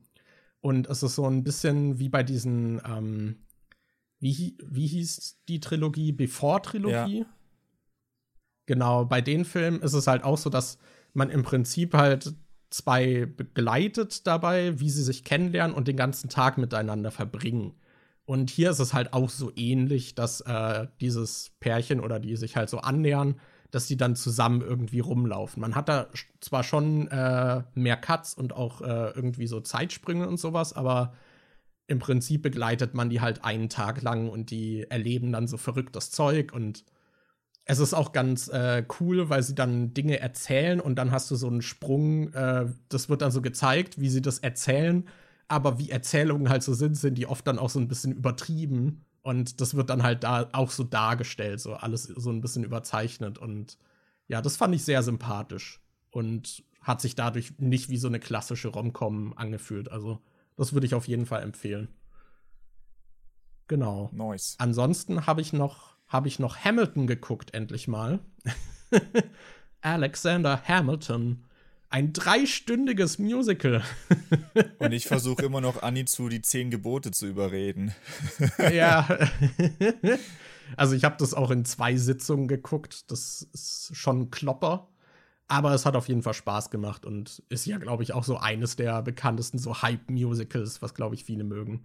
Und ja, ich muss sagen, ich, ich verstehe ein bisschen, warum die Leute so begeistert sind. Auch wenn ich auf Letterbox gesehen habe, dass Leute das auch äh, passioniert hassen. Ah. Also, aber ich habe das Gefühl, es gibt nur Leute, die es hassen oder die es lieben. So, da hatte ich das Gefühl, sind die Fronten sehr hart. Ähm, aber so ganz cool, weil das Musical halt auch viel so Hip-Hop-Einflüsse da noch mit reinbringt. Und das auf jeden Fall Spaß macht. Und halt die Shows auch. Was ich ganz cool fand, war, dass sie. Also da sind immer sehr viele Leute auch im Hintergrund, die dann noch irgendwie tanzen und äh, das Ganze aufwerten. Und die haben dann auch so eine Drehscheibe auf der Bühne. Und dann steht zum Beispiel manchmal einer in der Mitte und dann wird so gezeigt, wie die Zeit an ihm vorbeizieht oder die verschiedenen Personen, die ihn betreffen. Und die stehen dann um ihn herum auf dieser Drehplatte und drehen sich halt so um ihn rum, während er dann irgendwas erzählt. Ah. Und manchmal steht da dann zum Beispiel dann auch so ein Schreibtisch mit drauf oder so und dreht sich so mit und das ist dann echt cool gemacht. Also ja, das kann ich auch empfehlen, das sich mal anzugucken. Ja, ich gucke gerade, was noch sehr aktuell war. Vielleicht äh, auch noch Empfehlung für den, falls ihr das nicht auf dem Schirm habt, für den äh, gestiefelten Katerfilm, den neuen. Puss in Boots 2, The Last Wish. Äh, den würde ich auf jeden Fall auch noch ans Herz legen, auch wenn man den ersten nicht so gut fand, weil erstmal hat er einen sehr coolen Animationsstil. Ich habe das Gefühl, so ein bisschen der Release von Into the Spider-Verse hat äh, so ein bisschen was in der Branche auch noch mal geweckt bei vielen, ähm, um da ein bisschen mehr mit 2D und 3D so fließend ein bisschen mehr zu experimentieren, dass man so 2D stilistisch mhm. in 3D animiert. Und das macht der Film auch so ein bisschen und die Geschichte ist halt auch, finde ich, sehr herzig. Und es endet auch mit einem Teaser, dass, dass äh, der gestiefelte Kater alte Freunde wiedersehen möchte. Uh. Und, und wer weiß, woher der gestiefelte Kater kommt, weiß äh, auch, worauf man sich dann wahrscheinlich in der Zukunft freuen kann. Wo ich mal gespannt drauf bin. Aber ja, genau. Was hast du denn noch? Ich habe gerade gegoogelt, weil du herzig gesagt hast und ich dachte, das ist so ein Wort, was ich im Hochdeutschen eigentlich nie höre und ich habe mich gefragt, ob das was Schwäbisches ist. Jetzt habe ich herzig gegoogelt, aber herzig ist anscheinend bayerisch bzw. österreichisch. Ah, okay. Kleiner Fun Fact hier noch was, äh, noch was lernen bei, während, während dem oh. Podcast. Oh. Ähm, bei mir ist, äh, wo, wo du es gerade meintest, ich habe mir neulich, äh, weil ich jetzt die PS5 habe und ich 4K Blu-rays kaufen kann, ich habe mir den Into the uh. Spider-Verse als 4K Blu-ray gekauft und boah, das sieht so gut aus. Es sieht einfach so gut aus. Ich habe mir jetzt auch, als wir mit äh, äh, Todi und Lara. Hast du ihn schon ganz angeguckt? Nee, ich habe hab, nur, ich hab nur, äh, okay. nur reingeguckt. Ich habe noch keine von meinen 4K Blu-rays jetzt komplett geguckt, aber ich war neulich auch, als wir in Singen waren mit Todi und Lara, waren wir noch bei Müller und dann habe ich mir noch so ein 4K Mediabook von Drive geholt und habe bei Drive dann nochmal reingeguckt und boah, es sieht schon so schick aus. Also da habe ich, da habe ich echt Bock drauf, den Spider-Man-Film nochmal zu gucken. Drive will ich dann auch nochmal sehen. Da habe ich, hab ich richtig Bock drauf. Ähm, ansonsten bei mir ist dann im Februar, im Februar war ich ja nochmal bei meinen Eltern hier und dann hatte ich halt viele Filme, die ich schon gesehen habe, gerewatcht und mit denen nochmal geguckt, weil die die noch nicht gesehen hatten. Irgendwie hier so Spider-Man No Way Home habe ich nochmal geguckt, Kingsman 3 habe ich nochmal gesehen, äh, den zweiten Venom-Film, äh, sowas in der Art. Aber der letzte neuere Film, den ich dann wirklich auch zum ersten Mal geguckt habe, war in Berlin, als wir noch äh, den zweiten Avatar-Film geguckt haben. Und das war, yes, das war ja. Den haben wir uns. Ja. Ja, den haben wir uns ja zusammen im IMAX gegönnt. Mit High Frame Rate und ja, 3D. Ja, und das war ja dann wirklich so dieser Fall, der, dass wir den dann auch auf Deutsch geguckt haben, weil wir einfach keine englische Vorstellung mehr gefunden haben, weil wir den relativ spät geguckt haben, halt im Februar. Und äh, da waren die ganzen. Was aber auch unfreiwillig war, muss man sagen, weil wir einfach seit Dezember immer mal wieder geguckt haben und die Kinosäle einfach immer voll waren. Ja, und es halt auch nicht so viele Vorstellungen gab auf Englisch in 3D im IMAX mit High Frame Rate, dass du halt so wirklich jeden technischen Schnick. Wir wollten, wir wollten den wirklich so mit dem kompletten technischen Schnickschnack, so gut wie man das nur irgendwie geht, wollten wir den schauen, weil ja immer gesagt wird, boah, das ist so ein Technik, äh, Technikkracher. Dann wollten wir den natürlich auch mit der krassesten Technik dann irgendwie gucken und es war dann auf Englisch gar nicht so leicht, da äh, einen Platz zu finden. Ja.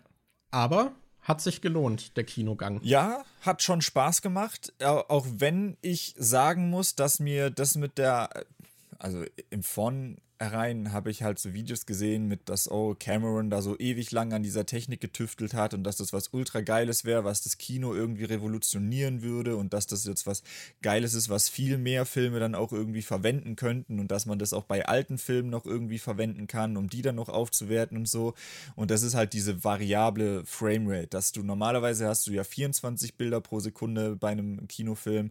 Ähm, und äh, das gibt dir so diesen klassischen Kino-Look, diesen Film-Look, wenn man irgendwie Sachen im Fernsehen guckt, solche Telenovelas oder so, die werden dann oftmals mit äh, höheren Framerates, zum Beispiel 60 Bildern pro Sekunde, äh, gedreht und gezeigt. Und da ist das Bild dann so komisch flüssig und es wirkt dann automatisch nicht mehr wie so ein Film und verliert dadurch halt. Ja, weil es halt einfach komplett so gegen die Sehgewohnheit auch geht. Ja. Das haben ja auch viele beim Hobbit-Film damals, der glaube ich in 48 mhm. Bildern pro Sekunde gedreht wurde, dann auch nicht so gemocht. Und dazu kommt halt auch immer noch, okay, können die Projektoren in den ganzen Kinos das auch richtig darstellen und so Kram. Ja, und bei Avatar war das jetzt so, dass der Film die meiste Zeit über in 24 Bildern pro Sekunde läuft, aber in ausgewählten Szenen, wo dann zum Beispiel krass viel Action passiert oder so, wo schnelle Bewegungen drin vorkommen, dass es dann halt auf, ich glaube, 48 oder so hochgeht, dass es dann halt äh, äh, ja für diese Action-Szenen ein bisschen flüssiger läuft.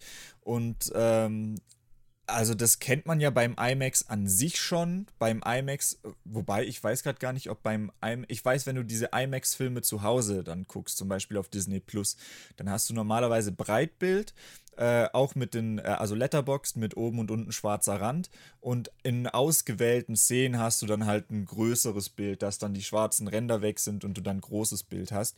Ich weiß aber gerade gar nicht, wie das im Kino ist, wenn du da einen Film im IMAX guckst, ob du das, ob das da auch hin und her springt, dass es in manchen Szenen groß ist und in manchen nicht. Ich meine, das springt da hin und her, aber glaub, bei Avatar ist es, glaube ich, gar nicht. Ja, passiert. ich glaube, das kommt auch auf den Film an, weil ich meine, dass Dune war ja zum Beispiel, oder an sich diese Filme von Dennis Will, wie der heißt. Villeneuve. Villeneuve ja, dass äh, bei dem, dass der die Filme oftmals so IMAX äh, ausgerichtet macht und dass du die dann eigentlich nur im IMAX so sehen kannst, wie er sich das dann vorgestellt hat. Und für den Home Release und Streaming kommen die dann gar nicht so raus, wie man sie im Kino gesehen hat. Da hast du dann immer so eine beschnittene Version. Ähm, Deshalb bei IMAX ist es also sowieso irgendwie schon so ein bisschen bekannt, dass da manche Szenen dann anders aussehen als andere, weil da die Technik dann irgendwie wechselt. Und so war das jetzt halt hier im Prinzip mit der Framerate so. Aber ich muss sagen, dass mir das jetzt gar nicht so den krassen Kick gegeben hat, wo ich dachte, boah, das, das mit der High Framerate ab und zu, das war jetzt richtiger Game Changer. Ich will jetzt nur noch Filme so gucken. Das hatte ich irgendwie nicht. Ich fand es auch irgendwie so ein bisschen also, komisch, weil manchmal wurde das in Action-Szenen gewechselt, manchmal hattest du dann aber auch einfach Szenen, wo die geredet haben und dann war es in High Frame Rate, wo ich mir dachte, hey, warum war das jetzt High Frame Rate und so? War komisch. Ja, das fand ich auch sehr merkwürdig. Ich konnte den Wechsel nicht immer nachvollziehen, warum das gemacht wurde. Ähm, es gab, also das war auch so schwanken. Ich finde, es gab Szenen, wo ich dachte, oh, das ist jetzt richtig geil in High Frame Rate. Und manche Sachen wirkten dann auch manchmal, finde ich, so ein bisschen wie so vorgespult oder irgendwie ein bisschen merkwürdig. Und tatsächlich hat mich dieses High Framerate einfach öfter aus dem Film rausgerissen, weil es auch jedes Mal der Moment war, wo ich dann so, ah, jetzt ist, ist es zu High Framerate gewechselt und jetzt wieder zurück. Und man hat das immer so bewusst wahrgenommen, dass jetzt, ah, hier wurde jetzt eine technische Entscheidung getroffen. Ähm, und dadurch folgt man natürlich dem Film dann auch nicht so ganz intensiv. Und ja, ich fand auch nicht immer die Entscheidung dann gut. Also wie du meintest, manchmal gab es Gespräche und dann gab es aber auch so schnellere Action-Szenen, die dann aber nicht in High Frame Rate waren, aber andere dann wiederum schon. Und das fand ich richtig komisch. Mhm. Aber es gab so ein paar einzelne Szenen, die ich richtig cool darin fand. Und das waren dann halt zum Beispiel, ich glaube, relativ am Anfang gibt es so eine Szene, wo halt mit so einem Maschinengewehr dann im Wald, glaube ich. Ich weiß gar nicht, ob das wie so First Person, aber es hat auf jeden Fall sehr viel Bewegung drin gehabt.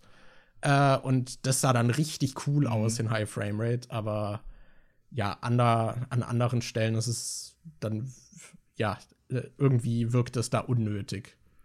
Dafür war ich viel mehr vom 3D begeistert, weil ich finde, das hat zumindest das IMAX 3D hat sich sehr gut für diesen bildgewaltigen Film äh, geeignet, der ja eh schon ein bisschen eigentlich aussieht, als wäre man in einem Videospiel, weil halt hier gar nichts so echt ist. Äh, deswegen hat es mich auch nicht gestört, wenn du bei Effekten das vielleicht auch gesehen hast, dass das jetzt ein Effekt ist, war einfach das im Gesamtbild dann nicht so heraussticht. Ja, aber ich glaube, das größte Lob muss ich aussprechen für einfach die Technik und wie bildgewaltig der Film ist und wie gut das alles aussieht, wie, Alter, diese Detailverliebtheit und wie perfekt da alles aussieht, als diese eine äh, Navi, ich weiß nicht mehr, wie sie heißt, die, ich glaube, diese jüngere Version von Sigourney Weaver, die Tochter von der oder so, die dann, äh, also die Tochter irgendwie, äh, die dann halt äh, öfter mal irgendwie so Probleme hat, die ist doch dann einmal so bewusstlos gewesen und die ja. versuchen die zu heilen und dann hast du so halt, wie die da irgendwie da liegt und die versuchen die zu heilen und dann siehst du so, dass sie so kleine Härchen irgendwie auf dem Bauch hat und so, diese, Alter, wie, wie viele Details die da drin haben, das ist halt so krass, wie realistisch dann auch diese da, da, dass du die ganze Zeit drauf guckst und du weißt, diese Figuren entspringen zu 100% aus dem Computer, bis auf das Motion Capture halt aber das ist zu 100% nicht echt, aber es sieht so unfassbar echt aus. Selbst wenn du das in IMAX auf der großen Leinwand riesig groß vor dir hast und du siehst die Hautporen, du siehst die Härchen, du siehst alles, es sieht einfach so ja. gut aus. Und auch so wie die ähm, Bildkomposition immer ist, da sind so viele Momente dabei, die einfach so schön aussehen. Am Schluss, als sie durch dieses komische Wrack gehen, wo dieses Schiff irgendwie untergeht, so voll der Titanic-Moment. Ich finde, der Film war eh so ein Best-of James Cameron, wo so von voll vielen Filmen von sich irgendwie solche Anspielungen und sowas drin hatte. Aber als dieses Schiff untergeht und dann diese komischen Leucht, Tiere da irgendwie durchgehen und so in dem Schiffswrack den Weg leuchten und so. Äh, und diese Partikel alles unter. Es sieht einfach so schön aus, dieser Film. Den werde ich mir auch safe nochmal zu Hause dann angucken, wenn ich den irgendwie in 4K hier schauen kann. Ähm, da, da habe ich richtig Bock. Also für die Optik allein und die Technik lohnt es sich schon, dass wir den Film uns auf jeden Fall im IMAX angeguckt haben.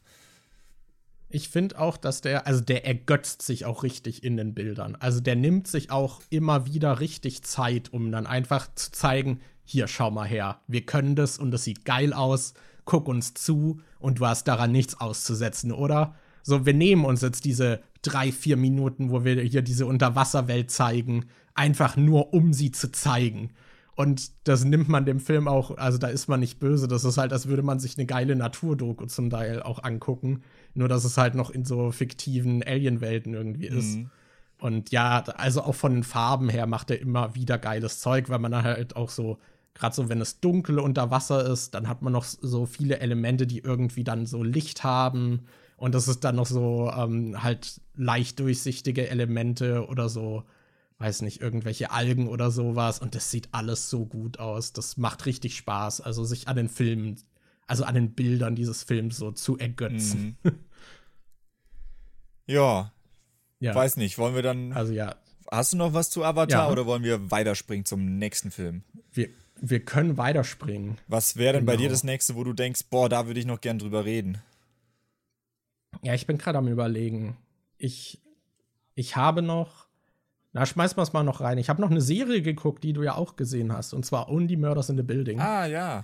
Ähm, da, da haben wir ja, glaube ich, auch mal im Podcast, hast du schon mal davon geschwärmt. Mhm. Und ich habe sie jetzt endlich nachgeholt, beide Staffeln. Und ja, das, das war eine spaßige Reise. Und ich war sehr froh, dass ich sie nicht wöchentlich gucken ja, musste. das ist.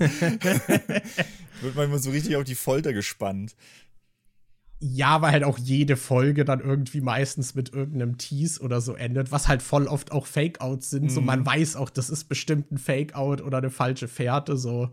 Aber ja, man will dann halt trotzdem wissen, wie es weitergeht. Deswegen habe ich diese zwei Staffeln auch sehr schnell hintereinander weggeguckt. Äh, weil es halt auch gute Unterhaltung ist. So, ja. Und ja, diese, diese Meta-Ebene mit diesem Podcast und den Fans und so ist auch ganz witzig. Ich habe nur nicht ganz verstanden. In der zweiten Staffel kommt ja Amy Schumer vor. Ja. Äh, und die ist dann einfach weg. Und ich fand das. Ich habe mich halt gefragt, okay, war das eine, ein Schedule-Problem, dass die gar nicht mehr vorkam? Ach, das Oder war das auch Stimmt, die hatte doch ein Zimmer in diesem Hotel und hat da gewohnt und dann sind die doch da irgendwie bei ihr hin und haben dieses Bild irgendwie da mitgenommen oder sowas. Die war doch da, die. Genau, die, ja, die war in Genau, die Zimmer. kam in den ersten, glaube ich, zwei Folgen oder so kam sie vor. Oder vielleicht auch ein paar paar mehr. Auf jeden Fall hatte ich nicht das Gefühl, dass es gerechtfertigt war, dass sie gar nicht mehr vorkam, weil sie ja auch irgendwie Interesse gezeigt hat, so die, die, diesen Podcast als Show zu kaufen und so Kram. Und irgendwie hätte ich gedacht, da kommt auch noch ein bisschen mehr Interaktion vor, aber die war dann einfach weg. ist mir gar nicht aufgefallen, nicht dass sie dann plötzlich gar nicht mehr vorkamen. Das aber vielleicht auch, weil ich es wöchentlich geguckt habe und dann immer schon so ein Abstand drin war ja. und man es dann nicht mehr so im äh, Hinterkopf hat oder so. Aber ja, du würdest ja. also auch eine Empfehlung für Only Murders in the Building aussprechen.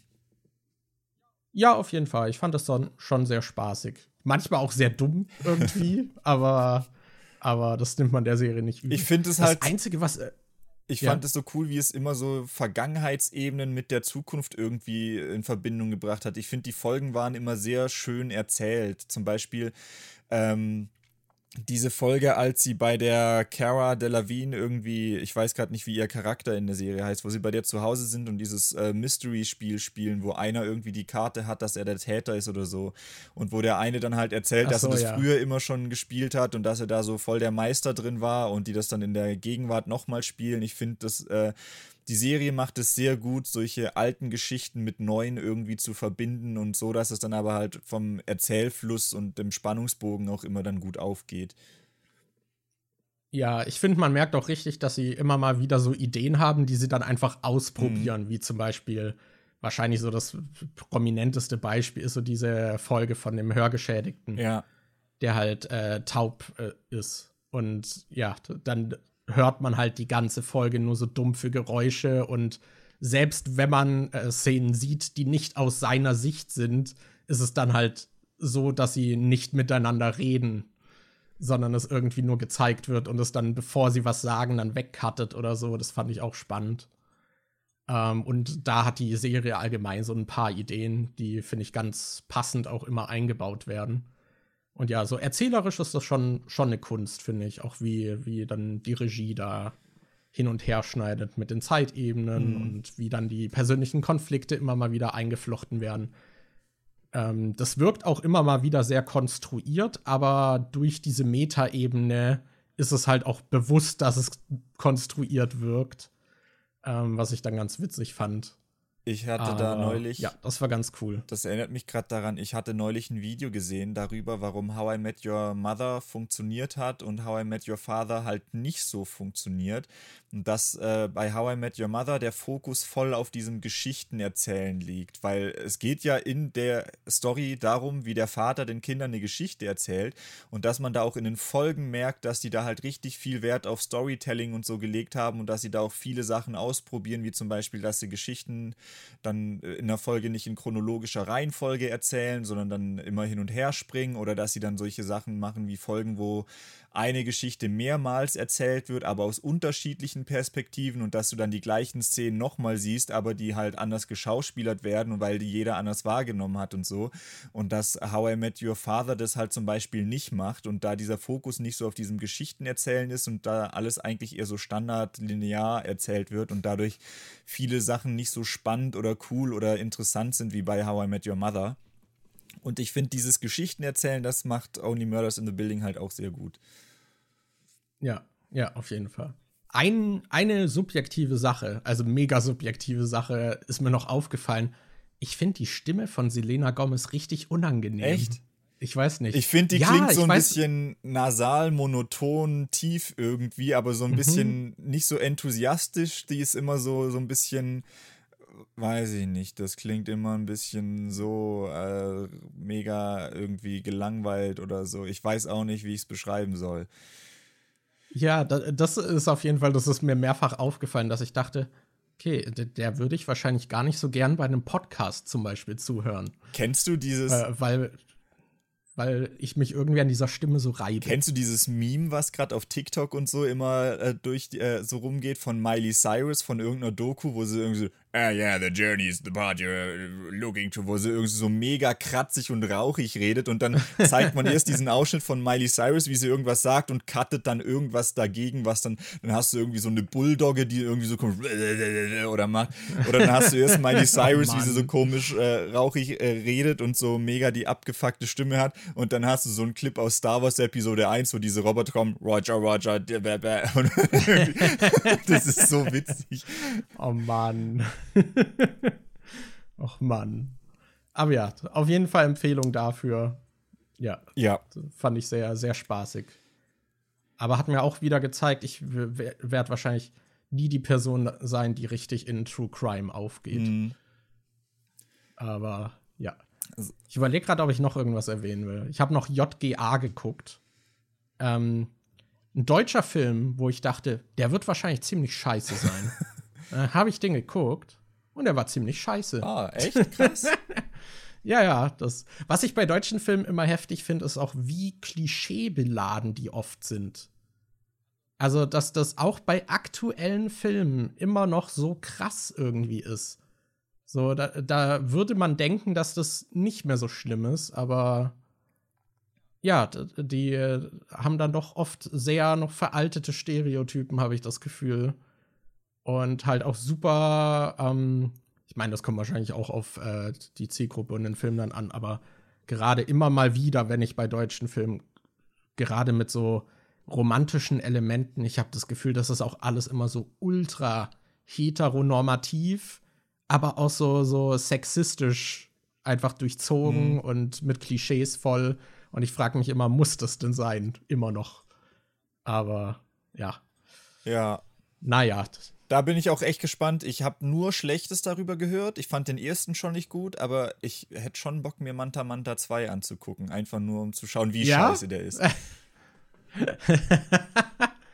Ich weiß es nicht. Aber das ist doch, ich habe jetzt schon öfter gehört, dass der wohl voll das Phänomen in ländlichen Gegenden ist. Wie ist es denn? Hast du da was wahrgenommen bei euch? Nicht wirklich, außer dass, als mein Dad und mein Bruder nach Berlin gefahren sind, um meine Möbel und so mitzunehmen, hat mein Bruder mich gefragt, äh, ob es hier in Berlin auch dieses Angebot gibt. Er meinte, das hat er irgendwie im Radio gehört, dass man Manta Manta im Double Feature gucken kann. Dass erst der erste kommt und dann der zweite und der wollte wissen, ob das auch geht. Also ich hatte nämlich ah. gesagt, ey, wenn ihr nach Berlin kommt, wir haben hier halt IMAX, wir haben hier fettes Kino und so, das gibt's ja bei euch alles nicht. Wir könnten auch noch was im Kino gucken und dann bleibt ihr halt ein bisschen länger. Und dann dachte ich eher an sowas wie, hey, dann haben die Bock, John Wick 4 im IMAX zu gucken oder sowas. Und ja. dann kommt er aber hoch und fragt nach Manta Manta. Also. du dann so, oh, terminlich, oh, Zeitplan. Doch nicht, wir sollten also, jetzt doch mit dem hm. Umzug weitermachen. Ihr wollt dann auch gleich wieder zurückfahren, oder? Da, dafür wurde dein Bruder ja anderweitig geflasht. Ich fand das voll süß, wie, wie begeistert er vom Lieferdienst ja. war, als wir Essen bestellt haben. Meinte so, boah, Aber das würde ich wahrscheinlich jeden Tag machen. Dafür könnte man schon überlegen, in die Stadt zu ziehen. das fand ich lustig. Ja. Aber ja.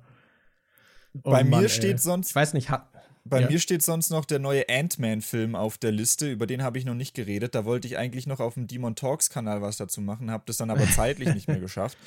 Ähm, Direkt nach deinen Last of Us. Direkt äh, nach meinen Last of Us einzelnen Folgen. Folgen. ja.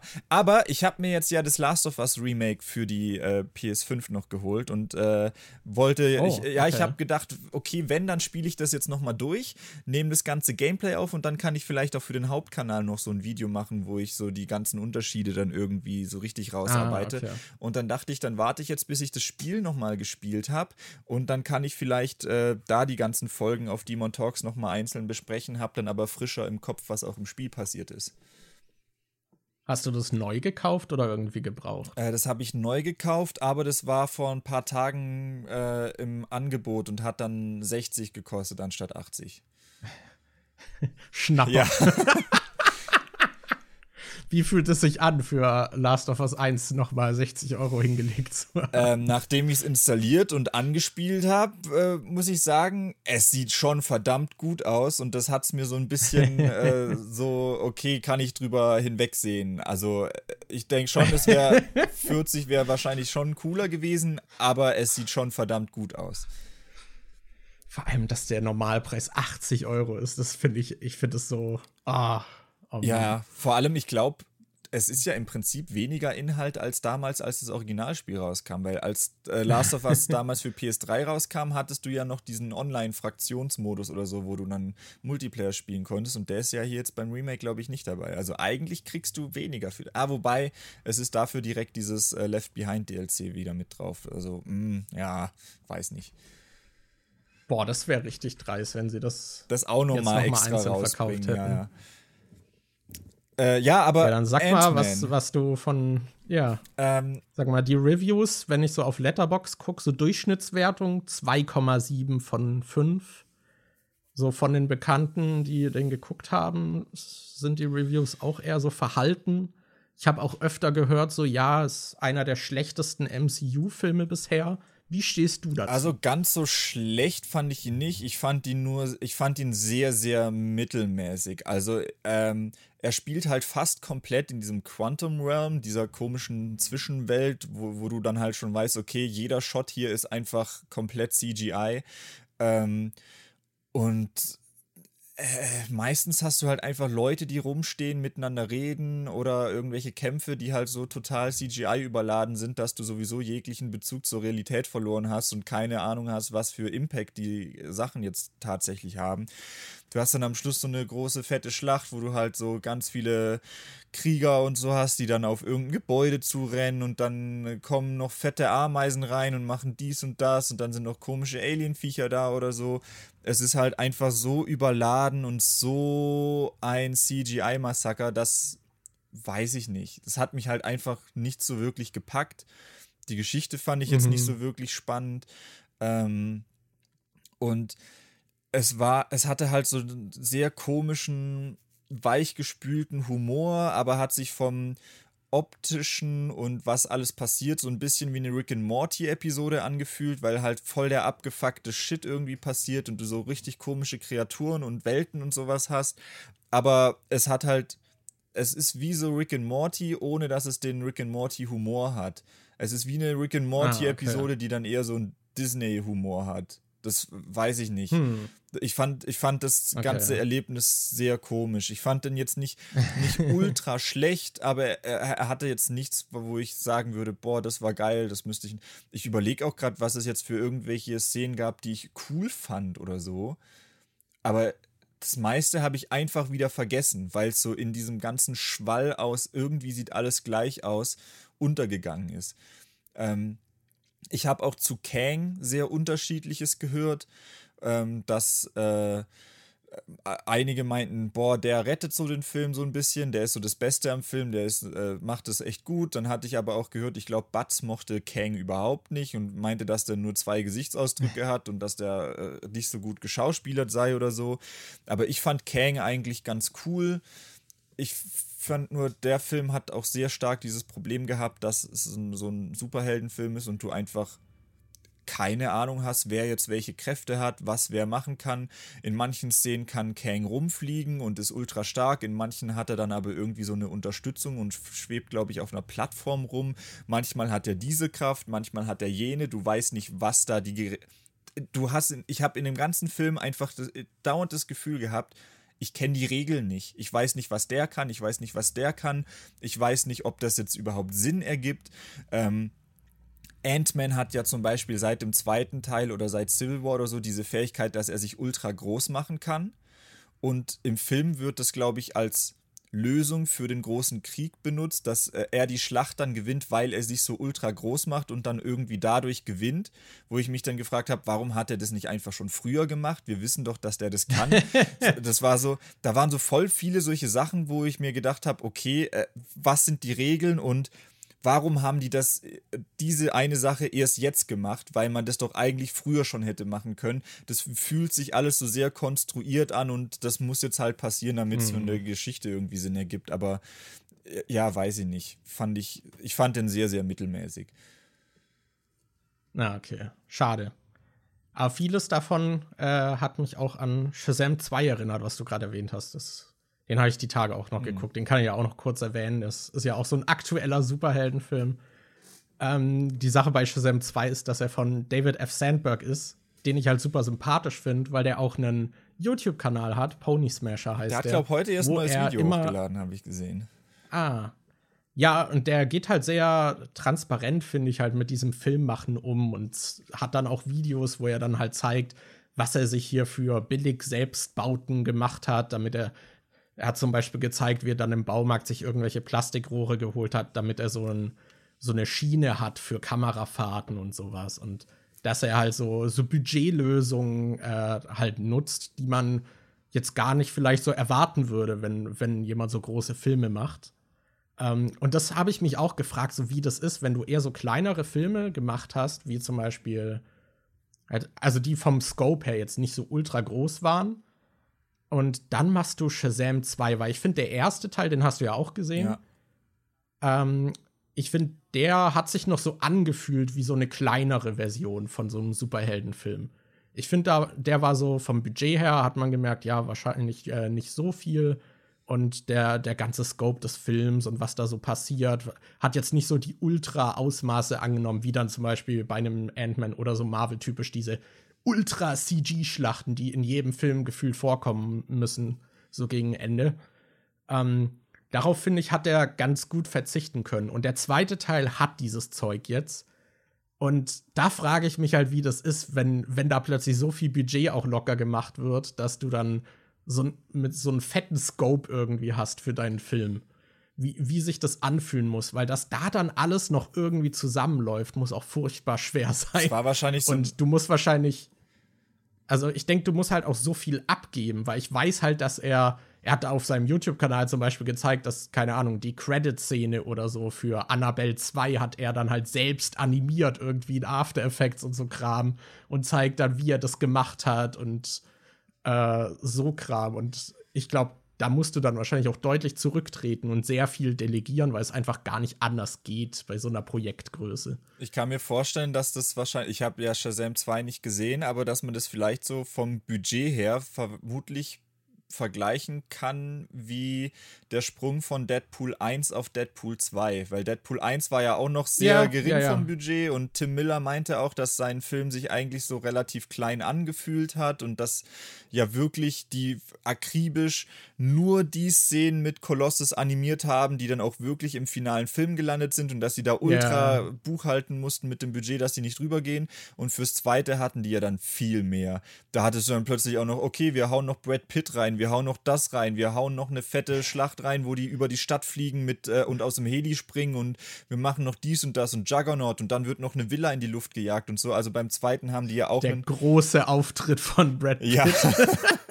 und beim wo ich äh, irgendwie gehört habe, dass er das für einen Kaffee gemacht ja. hat oder so. aber beim zweiten Deadpool hatten sie ja um einiges mehr Budget, aber ich finde, da haben ja. da, da haben sie es eigentlich ganz gut hingekriegt. Deshalb äh, Shazam 2 muss ich mir auch yeah. noch angucken. Das interessiert interessiert mich schon, wie, äh, wie, wie der Film dann irgendwie geworden ist.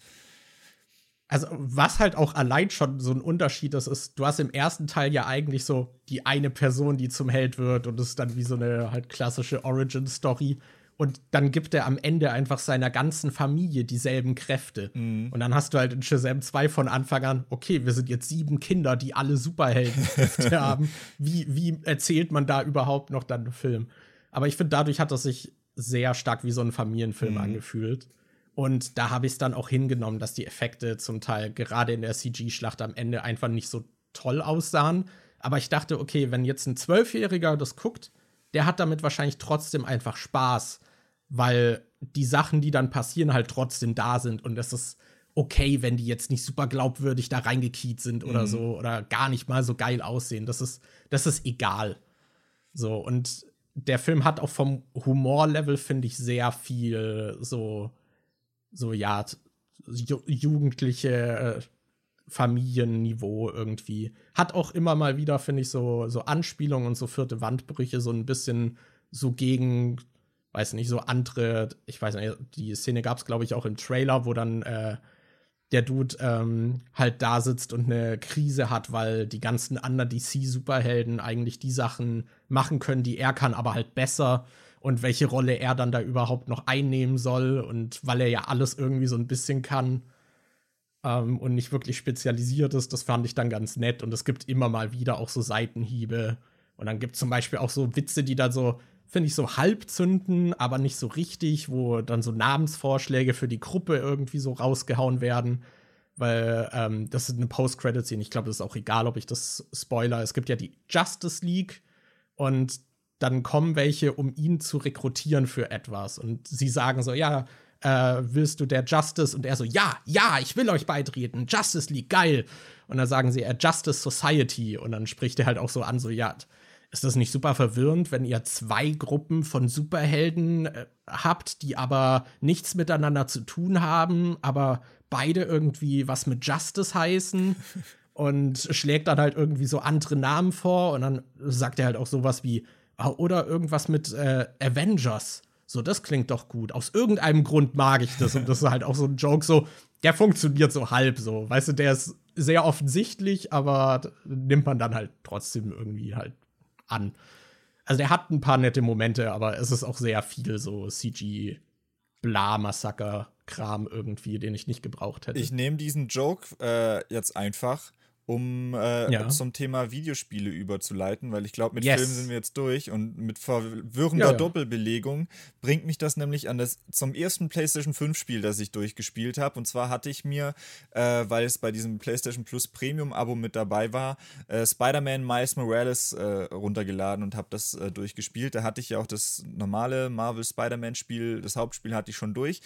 Und bei äh, dem Miles Morales Spiel hat der halt auch neue Fähigkeiten. Der hat so Bioelektronik, irgendwie, dass er aus seinem Körper heraus Elektrizität äh, erzeugen kann und dass er dann auch, wenn irgendwo ein Generator ist, dass er da Strom rausziehen kann und das absorbiert und so. Und diese Kräfte, diese Elektrokräfte heißen bei ihm aus irgendeinem Grund Venom Powers. Und ich habe mich so gefragt, warum heißen die Venom Powers, wenn du im Spider-Man-Universum schon einen anderen, also einen Charakter hast, der Venom heißt? Ich frage mich, ja. vor allem, ich glaube, für das zweite Spider-Man-Spiel ist ja schon bestätigt, dass Venom da drin vorkommt. Ich frage mich, ob das dann in dem Spiel dann zumindest noch thematisiert wird, dass er Venom-Powers hat und dann ein anderer Charakter da ist, der Venom heißt. Das habe ich mich gefragt. Gibt's, äh, äh heißt es in den Comics auch so? Warum, warum heißt es Venom Powers, wenn der. Äh, hä? Das fand ich irgendwie ein bisschen weird mit dieser Doppelbelegung. Äh, ja, kann ich verstehen. Das ist, ja, ist verwirrend. Vor allem, weil diese Kräfte ja auch nichts mit Venoms Fähigkeiten zu tun ja, haben. Ja, nee, das ist halt einfach so Elektrozeug. ja. Ich weiß nicht. Ja, vielleicht gibt es auch irgendeine Lore-Erklärung oder das hieß in den Comics so. Ja. Aus irgendeinem Grund. Who knows. Aber ja, fand ich auch ja. komisch. Ich dachte auch immer so, ich weiß nicht, im Spider-Verse werden ja auch diese Fähigkeiten gezeigt. Und ich dachte immer so, die werden vielleicht noch ein bisschen aufregender. Aber die scheinen ja auch gar nicht so aufregend zu sein, was, was die so können, ne? Na, im Spiel kannst du damit halt im Prinzip solche Elektrowellen aussenden und dann sind die Gegner, haben so eine Stromanimation um sich rum, dass die halt gerade elektrisiert sind und in dem Zustand nehmen sie dann, glaube ich, ein bisschen mehr Schaden. Und das ist dann so, okay. das ist dann so, die sind dann halt in so einem extra Zustand, wo du dann den mehr Schaden machen kannst oder wo, das kannst du dann skillen, dass wenn du einen Gegner, der Venom geschockt ist, auf einen anderen Gegner schmeißt, dass der Venom-Schock dann auf den übergeht und dann beide mehr Schaden kriegen und so. Aber im Prinzip okay, benutzt ja. du das im, eigentlich nur, um solche Elektroschläge zu machen und Feinde zu elektrisieren oder um solche Elektrorätsel zu lösen. Das manchmal kannst du dann solche äh, Spinnennetze, kannst du Generatoren mit Spinnennetzen verbinden und dann halt Strom durch die durchjagen, damit dann irgendwelche Geräte wieder funktionieren oder dass irgendwelche Geräte nicht mehr funktionieren, weil du die Elektrizität raussaugst. Okay, I see. Ja. Ja, klingt, klingt nicht so spektakulär. Ja, aber das Spiel an sich ich fand ich eigentlich ganz cool. Also ich fand auch das normale, äh, das Hauptspiel ganz cool. Und ich weiß nicht, irgendwie sind auch die ganzen Sammelsachen, die es da gibt, nicht so geil. Du kannst halt irgendwie beim normalen Spider-Man-Spiel konntest du irgendwie Rucksäcke von Peter irgendwie sammeln, die er in der Stadt versteckt hat. Bei äh, Miles waren das jetzt irgendwelche Zeitkapseln und dann hast du später noch so eine Schnitzeljagd, wo du Postkarten mit äh, Sprachnachrichten von deinem Vater suchst und so. Und das war jetzt alles nicht cool versteckt oder sonst irgendwas. Im Prinzip gehst du halt nur Punkte abgrasen auf der Karte, aber ich habe halt trotzdem irgendwie alles gemacht. Ich hatte auch bei dem äh, Hauptspiel alles okay. gemacht von diesem Sammelkram. Aber ich weiß nicht, warum ich das gemacht habe, weil irgendwie hat es halt doch Spaß gemacht. Dieses Rumschwingen macht halt so viel Spaß. dass man einfach ja. gern so in der Stadt unterwegs ist. Und dann habe ich das irgendwie alles gemacht. Ich habe jetzt auch, glaube fast 100 Prozent irgendwie von dem Spiel. Ähm, habe den ganzen optionalen Kram und so gemacht und habe 10 Stunden gebraucht oder so. Also es ist halt auch ein sehr kurzes Spiel. Okay. Ich glaube, wenn ich dann nicht alles gemacht hätte, wäre ich bestimmt auch in 5 Stunden oder so durch gewesen. Ähm, ah, okay. Ja. Ja, ich finde, das ist eh so eine Sache, so bei diesen Open-World-Spielen. Man verfällt irgendwie immer in diesen Modus, dass man anfängt, das zu machen, aber ich hinterfrage dann immer so, warum? Mhm. Weil wenn man damit fertig ist, fühlt es sich auch nicht so befriedigend an, so außer dass die Icons auf der Karte weg sind. Ja. Aber ich finde, oft ist das irgendwie nicht sonderlich spannend. Aber wenn du gerade eh so ein, ähm, ich sag mal, überschaubares Open-World-Spiel äh, hast, äh, habe ich auch noch eins, über das ich sprechen kann, und zwar Chia. Mhm. Äh, das, Dazu hast du bestimmt auch was gesehen, oder? Äh, ich habe, du hast irgendwie, als wir das PlayStation Plus Angebot durchgegangen sind, hast du, glaub, drei, so, vier ja. Mal gesagt, oh, das ist gut, das, äh, das könntest du dir holen. Und ich glaube, Anni hattest du es auch nochmal empfohlen. Das ist doch das, wo du dich so in Tiere verwandeln kannst und so, was, äh, oder das war das, oder? Ja, genau. Also das Spiel, das hat das im Marketing auch und ich glaube sogar im Titel irgendwie, also zumindest steht es im Hauptmenü, wird das auch immer so mit nach vorne geschoben, so dass das im Prinzip so ein kultureller Liebesbrief an Neukaledonien ist, was äh, eine kleine Insel zwischen Neuseeland und Australien ist. Mhm. Ähm, und ja, genau, man hat äh, dann, man spielt so ein kleines Mädchen und das hat dann auch die Fähigkeit, in Gegenstände oder Lebewesen zu schlüpfen und deren Kontrolle zu übernehmen. Und dann kannst du zum Beispiel auch in irgendwelche Vögel ähm, schlüpfen, mit denen rumfliegen, kannst in Delfine schlüpfen, dann mit denen durchs Wasser schwimmen. Oder du kannst auch in eine Kokosnuss äh, schlüpfen und mit der dann rumhüpfen. Und man hat dann auch noch die Fähigkeit, dann so rauszuspringen und dass zum Beispiel die Kokosnuss dann als Geschoss verwendet wird. Und du springst und die schießt dann irgendwo nach hinten. Kannst halt auch mit irgendwelchen Benzinkanistern oder sowas machen und die explodieren dann. Ähm, das ist im Prinzip auch das ganze Kampfsystem, weil ansonsten hast du da nicht wirklich Kämpfe. Aber du hast halt auch so eine Open World, äh, die halt von, ja, also den Inseln und so ist sie wohl auch von Neukaledonien inspiriert. Äh, und ja, greift halt auch so dieses ganze Kulturelle so ein bisschen, was sie da dann eingebaut haben, mit auf. Es gibt dann ähm, da halt die Ureinwohner auf der Insel, die eine eigene Sprache sprechen und dann gibt es noch äh, andere, die dann Französisch sprechen, weil das noch eine Kolonial Kolonialregion eben ist. Also das gehört offiziell auch zu Frankreich, Neukaledonien. Aber dieses ganze Spiel ist natürlich schon fiktiv. Also das wird auch noch mal extra betont, dass sie halt viel daraus genommen haben, aber so die Geschichte und so ist alles fiktiv. Und ja, aber dieser kulturelle Aspekt, der ist richtig schön. So, du hast dann auch so Szenen wie, wie man dann gemeinsam irgendwie am Lagerfeuer sitzt und zusammen musiziert und dann laufen da wie so kleine Musikvideos. Also es sind schon so Kamerafahrten und Sachen passieren nebenbei und du hast dann so ein Rhythmusspiel, wo du dann irgendwie Zeug machst. Ähm, das ist ganz cool. Aber du hast dann halt auch eine Open World und äh, das hat mich jetzt auch nicht gewundert, als ich die Credits gesehen habe. Die sind sehr klein. Mhm. Äh, und die haben halt trotzdem so eine offene Welt gemacht. Aber da habe ich mich auch immer wieder gefragt, okay, warum sollte ich das hier jetzt alles erforschen? Weil viele Sachen dann doch sehr basic sind. Und ja, es eigentlich nur schön ist, halt durch diese Welt zu laufen und die so ein bisschen zu erleben. Deswegen habe ich das hier wirklich überhaupt nicht zwanghaft gemacht. Schon von Anfang an mich dazu entschieden, äh, da eben nicht alles abzuarbeiten, sondern es nur so, okay, das sieht interessant aus, das mache ich jetzt äh, und in der Hinsicht war es dann ganz cool. Aber man hat trotzdem oft auch sehr lange Leerläufe gehabt. Ich hatte zum Beispiel einmal die Situation, dass zwischen den Inseln kannst du auch Boot fahren und dann gibt es auch so Häfen und da kannst du dann auch schnell reisen. Aber ich bin einmal als Tier in den Ozean geflogen und man hat so eine begrenzte Energie und dann bin ich halt im Ozean gelandet und da war weit und breit einfach nichts und dann musste ich so ewig schwimmen oh. und du hast halt auch solche Momente, ähm, was ein bisschen komisch ist. Was mich an dem Spiel aber fasziniert hat, war, wie tonal merkwürdig das ist. Weil eigentlich ist das Ganze so, ja, hier dieser kulturelle Liebesbrief, dann hat man die Grafik, die ja sehr süß aussieht und so ein bisschen äh, simplifiziert, äh, cartoony ist und man spielt dieses kleine Mädchen und alles ist eher so wholesome.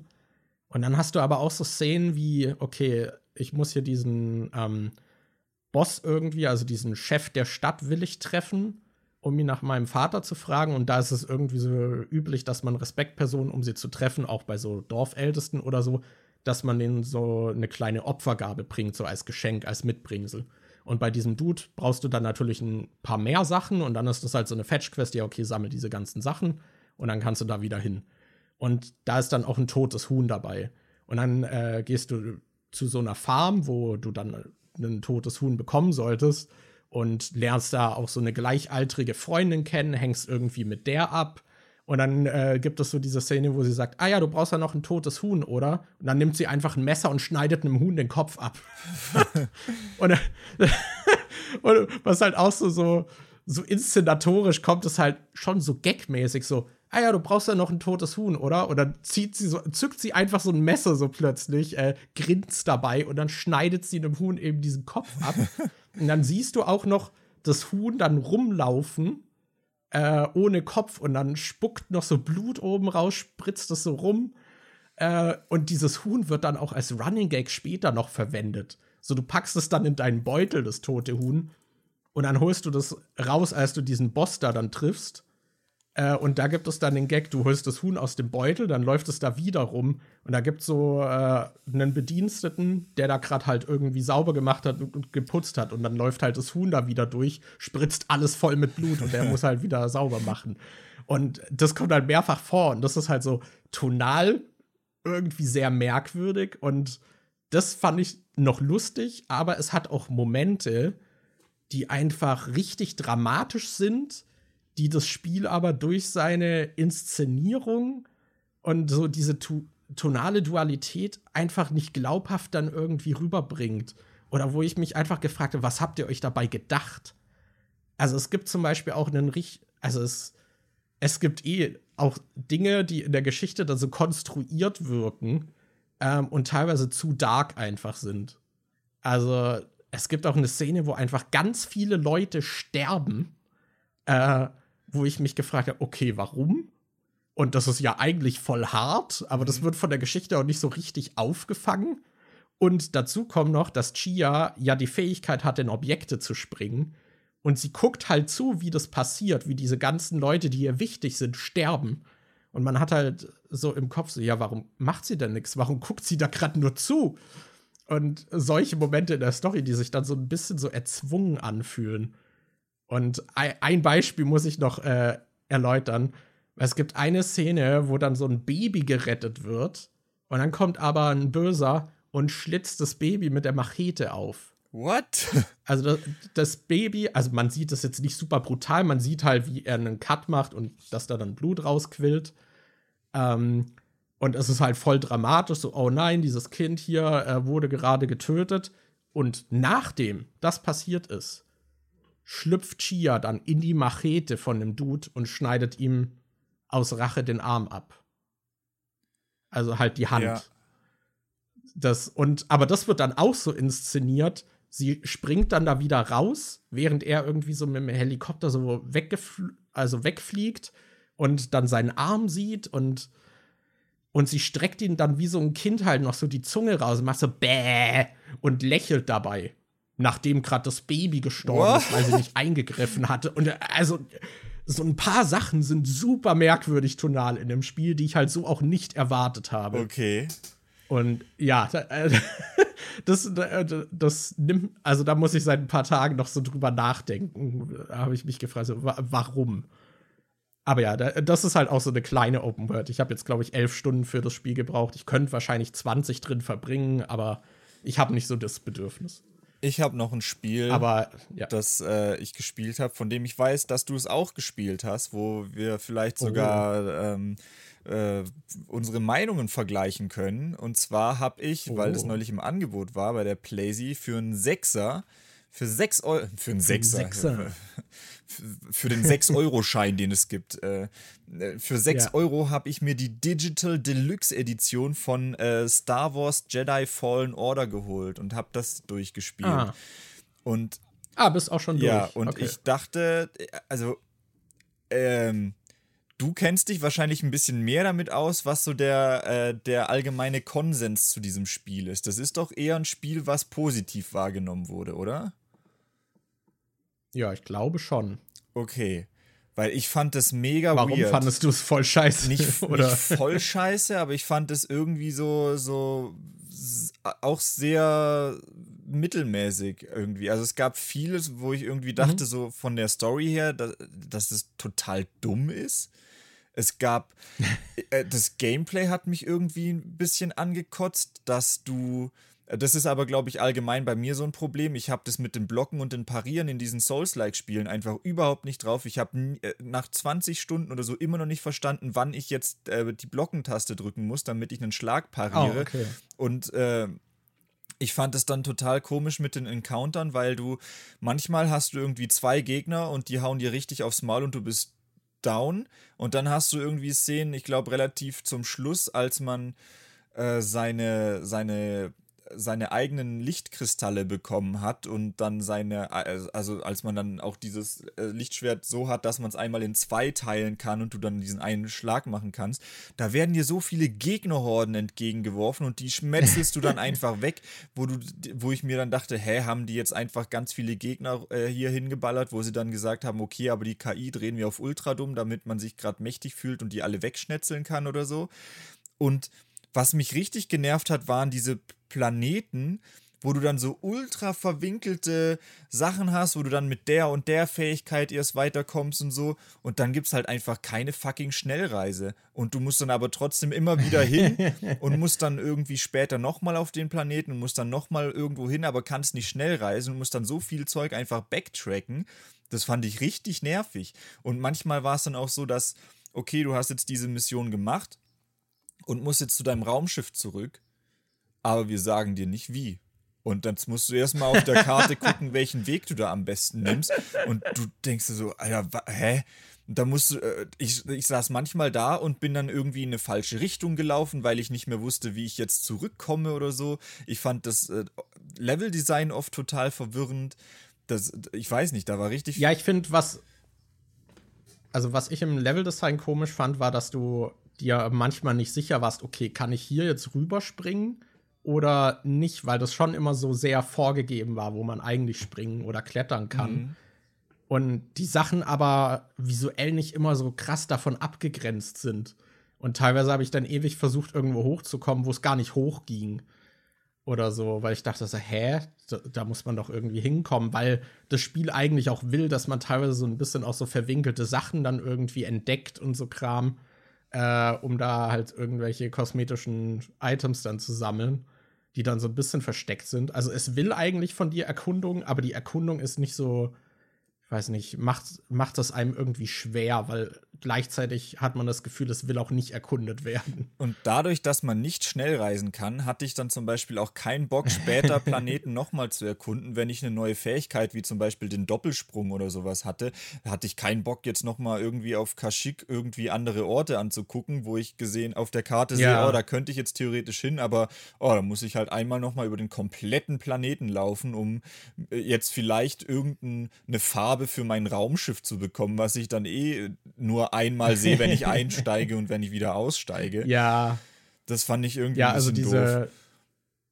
Also ich finde vor allem, weil die Sachen halt nur so kosmetische Sachen waren, die halt auch nicht wirklich besonders waren. So wie der Griff deines Laserschwerts aussieht, ist dir im Spiel egal. Ja. An dem Tisch, wo du es einstellst, ist es ganz nett, wenn du da mhm. eins hast, was cool aussieht. Aber du würdest wahrscheinlich jetzt keine krassen Strapazen aufnehmen, oder bist da zumindest nicht so motiviert, damit du einen coolen Griff hast. So, okay, die Farbe und wie der Poncho aussieht, waren, glaube ich, die einzigen Sachen, die ich irgendwie ganz nett fand. Ja, ich fand auch. Aber ansonsten, ja. Gerade diese Raumschifffarbe fand ich halt ultra unnötig, weil das Raumschiff siehst du eh so gut wie nie. Und was ich, ähm, ja. Äh, was ich äh, ähm, was waren das? Es gab ja ab und zu konntest du diese Stimpacks noch irgendwie finden, dass der BD-1 dann halt äh, zusätzliche Heilung dir irgendwie geben kann. Das war noch irgendwie ganz nützlich, aber oft denkst du, boah, cool, da hinten ist irgendwas, da gehe ich jetzt hin und dann, oh, Farbe fürs Raumschiff. Super.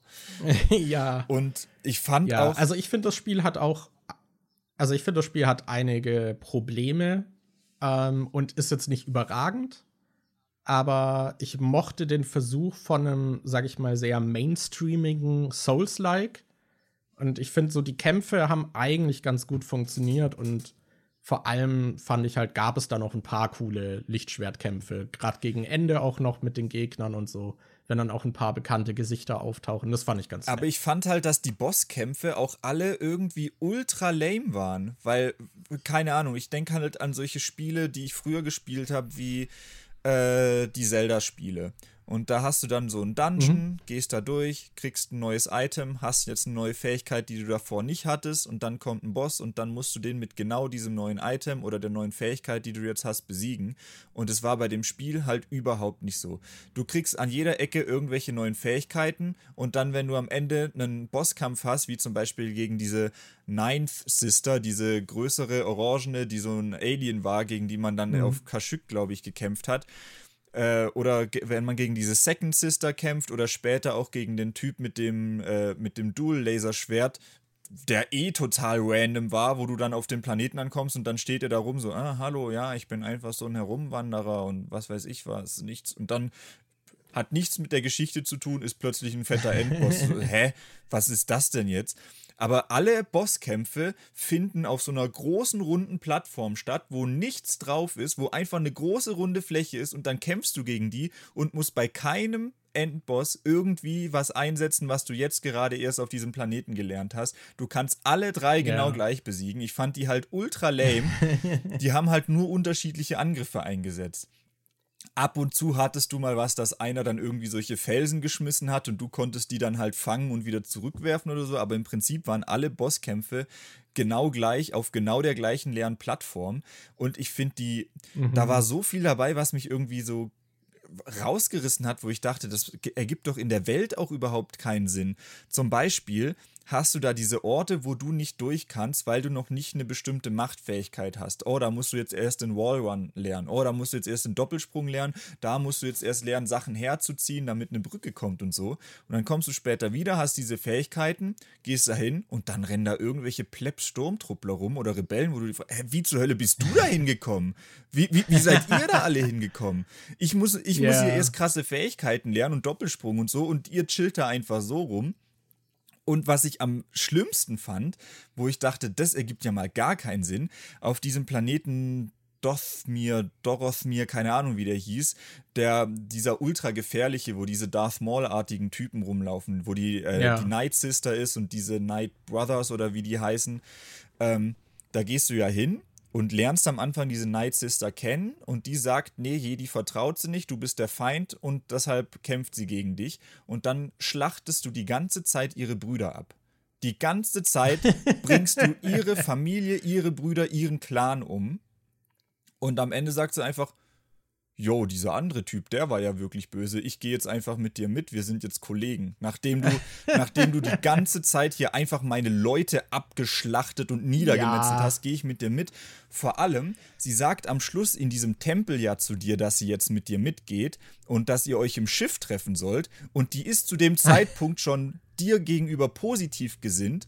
Du musst dann aber trotzdem weiterhin gegen diese Night Sisters kämpfen, die sie wiederbelebt hat sie hat ja aus diesen Fleischsäcken dann diese komischen Night Sisters yeah. rausgeholt und du bist jetzt eigentlich cool mit ihr und ihr habt kein Beef mehr, aber die, äh, die lässt dich trotzdem einfach auf dem Rückweg gegen diese ganzen Leute kämpfen. Ich finde, da waren halt. Ja, die haben das Briefing nicht mitbekommen. Ja, ich finde, da waren halt so viele Sachen dabei, wo ich dachte, das ergibt doch einfach überhaupt gar keinen Sinn.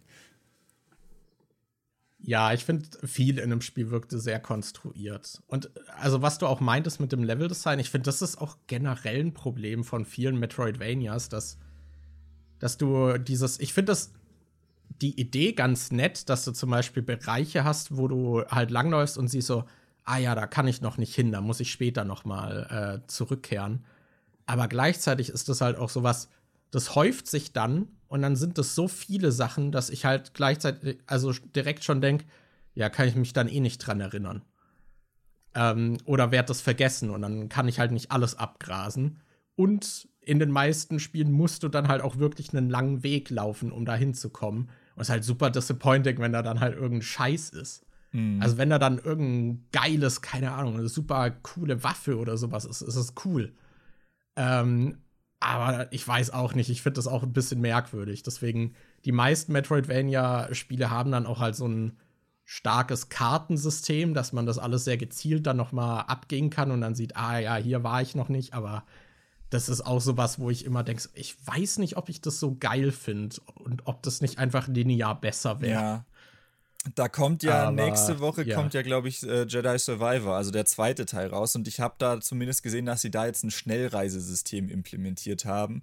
Ich ah, bin okay. gespannt. Äh, da, da bin ich auch sehr gespannt auf äh, Jedi Survivor, weil ich werde es jetzt nicht Day One irgendwie kaufen und da 60, 70 Euro ausgeben, um das zu spielen.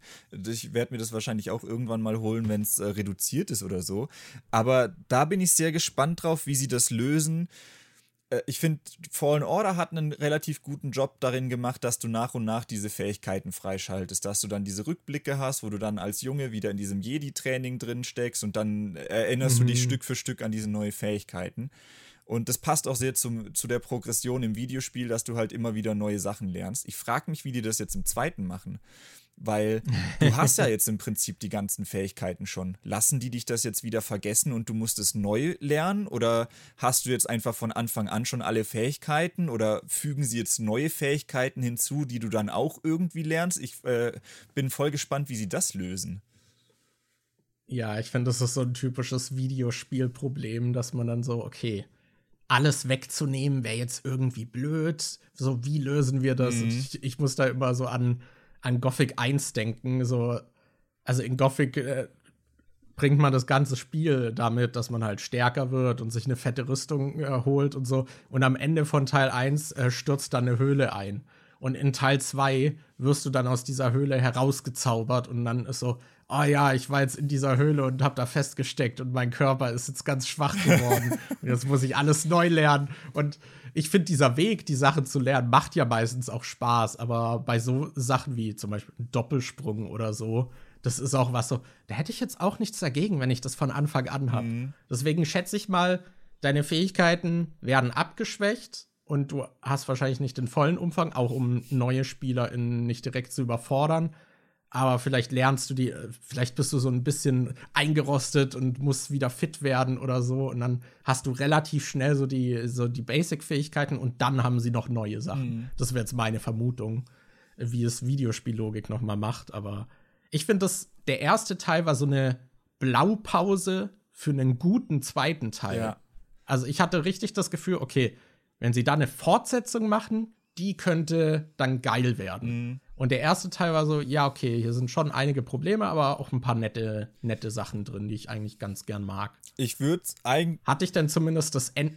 Ja? Was hat mir am Ende oder wie? Äh, ob dich das Ende zumindest bekommen hat, ob du das cool fandest. Meinst du den Cameo-Auftritt oder? Ja, ja, allgemein so das Finale. Äh, ja, also ich fand das, also das ganz Ende, was sie dann mit dem, wie sie mit dem Holokron umgegangen sind, fand ich irgendwie ein bisschen weird. Äh, aber so dieses, äh, weiß nicht, wir haben jetzt eh schon gespoilt. Sollen wir einfach am Anfang eine kurze Spoilerwarnung machen oder denkst du, es ist egal oder so? Oder. Ich glaube, das ist egal. Ja, ich glaube auch, das ist egal. Ist ja schon ein bisschen älter, das Spiel. Ähm, dieses, dass Darth Vader aufgetaucht ist und dass man vor dem dann noch irgendwie, das war schon krass, weil der sich halt wie so eine richtig coole, wie so eine Gefahr angefühlt hat, dass du dann wegrennen musst und der lässt hinter dir die ganzen Brücken einstürzen und alles. Das ja. war schon cool, aber gleichzeitig hat es halt auch so ein bisschen was von, äh, also wenn man dann gegen den kämpfen muss und so, so gut, du weißt halt, dass der halt nicht stirbt. Du weißt halt, dass du den nicht besiegen kannst. Das war auch allgemein yeah. so ein bisschen storytechnisch mein Problem mit dem Spiel, dass du äh, gerade wenn er zwischen zwei Filmen spielt, das spielt ja auch so nach Episode 3 und vor dem vierten, glaube ich, äh, so in dieser Rogue One-Ära oder so. Du hast ja auch diesen einen Charakter ja. aus Rogue One, der dann vorkommt. Ähm, und dann dachte ich so, Gut, also viele Überraschungen kann es eh nicht geben, weil halt es schon sehr stark vom Kanon vorgegeben ist, was überhaupt passieren kann und so. Und ich finde, viele Sachen wie das mit dieser Second Sister und dass die dann der Padawan von der einen war, konnte man sich halt schon denken, weil du da äh, ja. in Episode 4 hast du ja auch dieses Gespräch zwischen Luke und äh, Obi-Wan, wo er dann sagt, ja, nee, dein Vater, ist gestorben. Aber er hat es schon auf so eine Art und Weise gesagt, dass du dir denkst, ah ja gut, der ist gestorben, aber eigentlich gibt sie noch, er ist jetzt nur ein anderer Mensch oder so. Und als sie da, als sie dann gesagt hat, ja, ich hatte einen Padawan, aber die ist, die gibt's nicht mehr, die ist gestorben, wusste ich schon, ach, das ist wahrscheinlich die Se äh, Second Sister, das ist, ist mm. ja mhm. logisch. Also ich finde, das war, ist, also sehr viel war sehr vorhersehbar, weil es halt sich an diesen Star Wars Kanon, den es schon gibt, irgendwie halten muss und so. Ähm, deshalb weiß nicht. Das Ende fand ich jetzt auch nicht. War nett mit Darth Vader, aber hat mich jetzt auch nicht so mega von den Socken gehauen. Okay. Ja, ich fand das zumindest noch cool. Ja. Eben weil er sich halt auch so gefährlich mhm. angefühlt hat. Aber ja, das ist halt immer ein Problem, wenn du so diese, diese Side-Stories hast und weißt du, ja, okay, so, so richtig eingreifen können sie nicht. Die sind irgendwie sehr limitiert in dem, was sie machen können. Ja was so den Overall-Kanon angeht. Aber dann hat man trotzdem immer so dieses, für die Fans will man die, die Figuren dann daraus aber trotzdem vorkommen lassen und so. Das ist immer ein bisschen schwierig. Ich muss an der Stelle noch kurz erwähnen, wie dumm das Sprachauswahlsystem von diesem Spiel ist, bei der PlayStation zumindest. Ähm, ja. Ich habe das runtergeladen und es war auf Deutsch eingestellt. Also es war nur deutsche Audio drin. Ich konnte aber im äh, Menü konnte man die Textsprache einstellen, aber nicht die Audiosprache. Dann dachte ich, okay, vielleicht geht es woanders. Dann habe ich bei dem Spiel an sich, bei der PlayStation, bin ich auf die Option fürs Spiel gegangen und dann gab es Zusatzinhalte, die du runterladen konntest und da war dann ein Sprachpaket für jede mögliche Sprache. Und dann, ah, okay, es ist aktuell nur das deutsche Sprachpaket runtergeladen. Dann lade ich jetzt das Englische runter, dann kann ich englische Sprache, dass die so äh, Englisch reden halt machen. Aber ich konnte das dann im Spiel trotzdem nicht einstellen. Die haben trotzdem Deutsch geredet. Dann habe ich gesagt, okay, Was? dann habe ich gedacht, okay, dann lösche ich jetzt, dann deinstalliere ich jetzt einfach das deutsche Audio-Paket äh, und dann muss es ja das Englische nehmen. Und dann habe ich es nochmal gestartet und dann haben die Charaktere einfach gar nicht mehr geredet. Dann haben die Lippen sich bewegt und die haben nicht mehr geredet. Und um das Spiel auf Englisch Was? spielen zu können, musste ich das englische Sprachpaket händisch runterladen und die Systemsprache der PlayStation 5 auf Englisch stellen. Erst dann haben die dann Was? auch im Spiel das englische Sprachpaket verwendet. Und dann konnte ich musste ich die Konsole auf Englisch einstellen und konnte dann im Spiel erst den englischen Ton hören, wenn ich die Konsole umgestellt habe. Das war richtig fantastisch. Ich, ich, weiß nicht, warum das auch bei so vielen Spielen noch irgendwie ein Problem ist. Weil äh, es ja. ist doch bei äh, äh, voll viele kriegen das doch einfach hin, dass du auch einfach die die gesprochene Sprache und die Textsprache separat ändern kannst. Ich weiß nicht, warum das bei vielen ein Problem ist, dass sie das nicht hinkriegen. Ja, mich nervt das auch immer. Ich weiß auch nicht. Auch beim Game Pass, das ist halt auch so, dass der, weil mein Windows auf Deutsch ist, sind dann halt die Sachen immer default auf mhm. Deutsch. Mhm. Und man kann im Game Pass, also zumindest ist das mein aktueller Stand, vielleicht gab es auch irgendein Update, was ich noch nicht gesehen habe, aber das ist halt so, wenn die Spiele nicht selbst die Option in ihren Optionen haben, dann kann man es nicht umstellen. Mhm. Und das ist halt super nervig. So glücklicherweise haben das mittlerweile die meisten, aber halt nicht immer. Das, das äh, ist super lästig. Das gibt mir doch einfach eine unkomplizierte ja, Wahl einfach. Bei, bei Steam klappt es auch sehr unkompliziert. Da kann man ja. auch sagen, okay, kann ich außerhalb sagen, okay, das Spiel soll auf Englisch sein. Und dann ist es das. Okay, Markus. Wir haben jetzt, Alter, yes. wir haben fast, fast, zwei Stunden jetzt äh, hier unseren Medienpart gemacht. Also wie gesagt, äh, das wird ja, in Zukunft wahrscheinlich nicht so lang sein. Wir hatten jetzt nur so einen krassen Backlog. In Zukunft soll es ja eigentlich so sein, dass es dann immer zwei Folgen gibt, aber die dann halt ein bisschen kürzer und knackiger sind. Das ist jetzt hier ein bisschen special. Ja, ja. Aber vielleicht ist es ein schöner Ausgleich dafür, dass ihr jetzt so lange warten musstet, bis es mal weiterging. ähm, yes.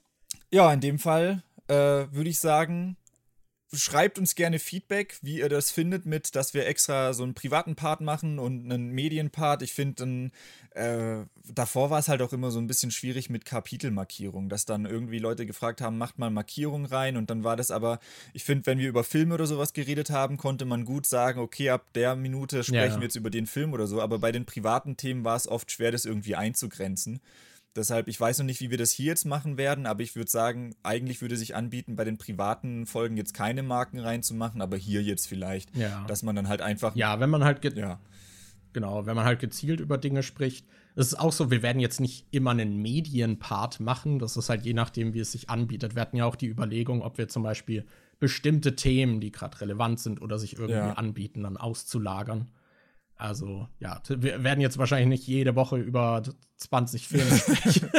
ja, aber lasst uns das, da das gerne Feedback da, wie euch das gefällt. Und Alter, genau, ich, genau. ich muss so hart schiffen. ja, ich auch. In dem Sinne, bis zum nächsten Mal. Ciao. Ciao.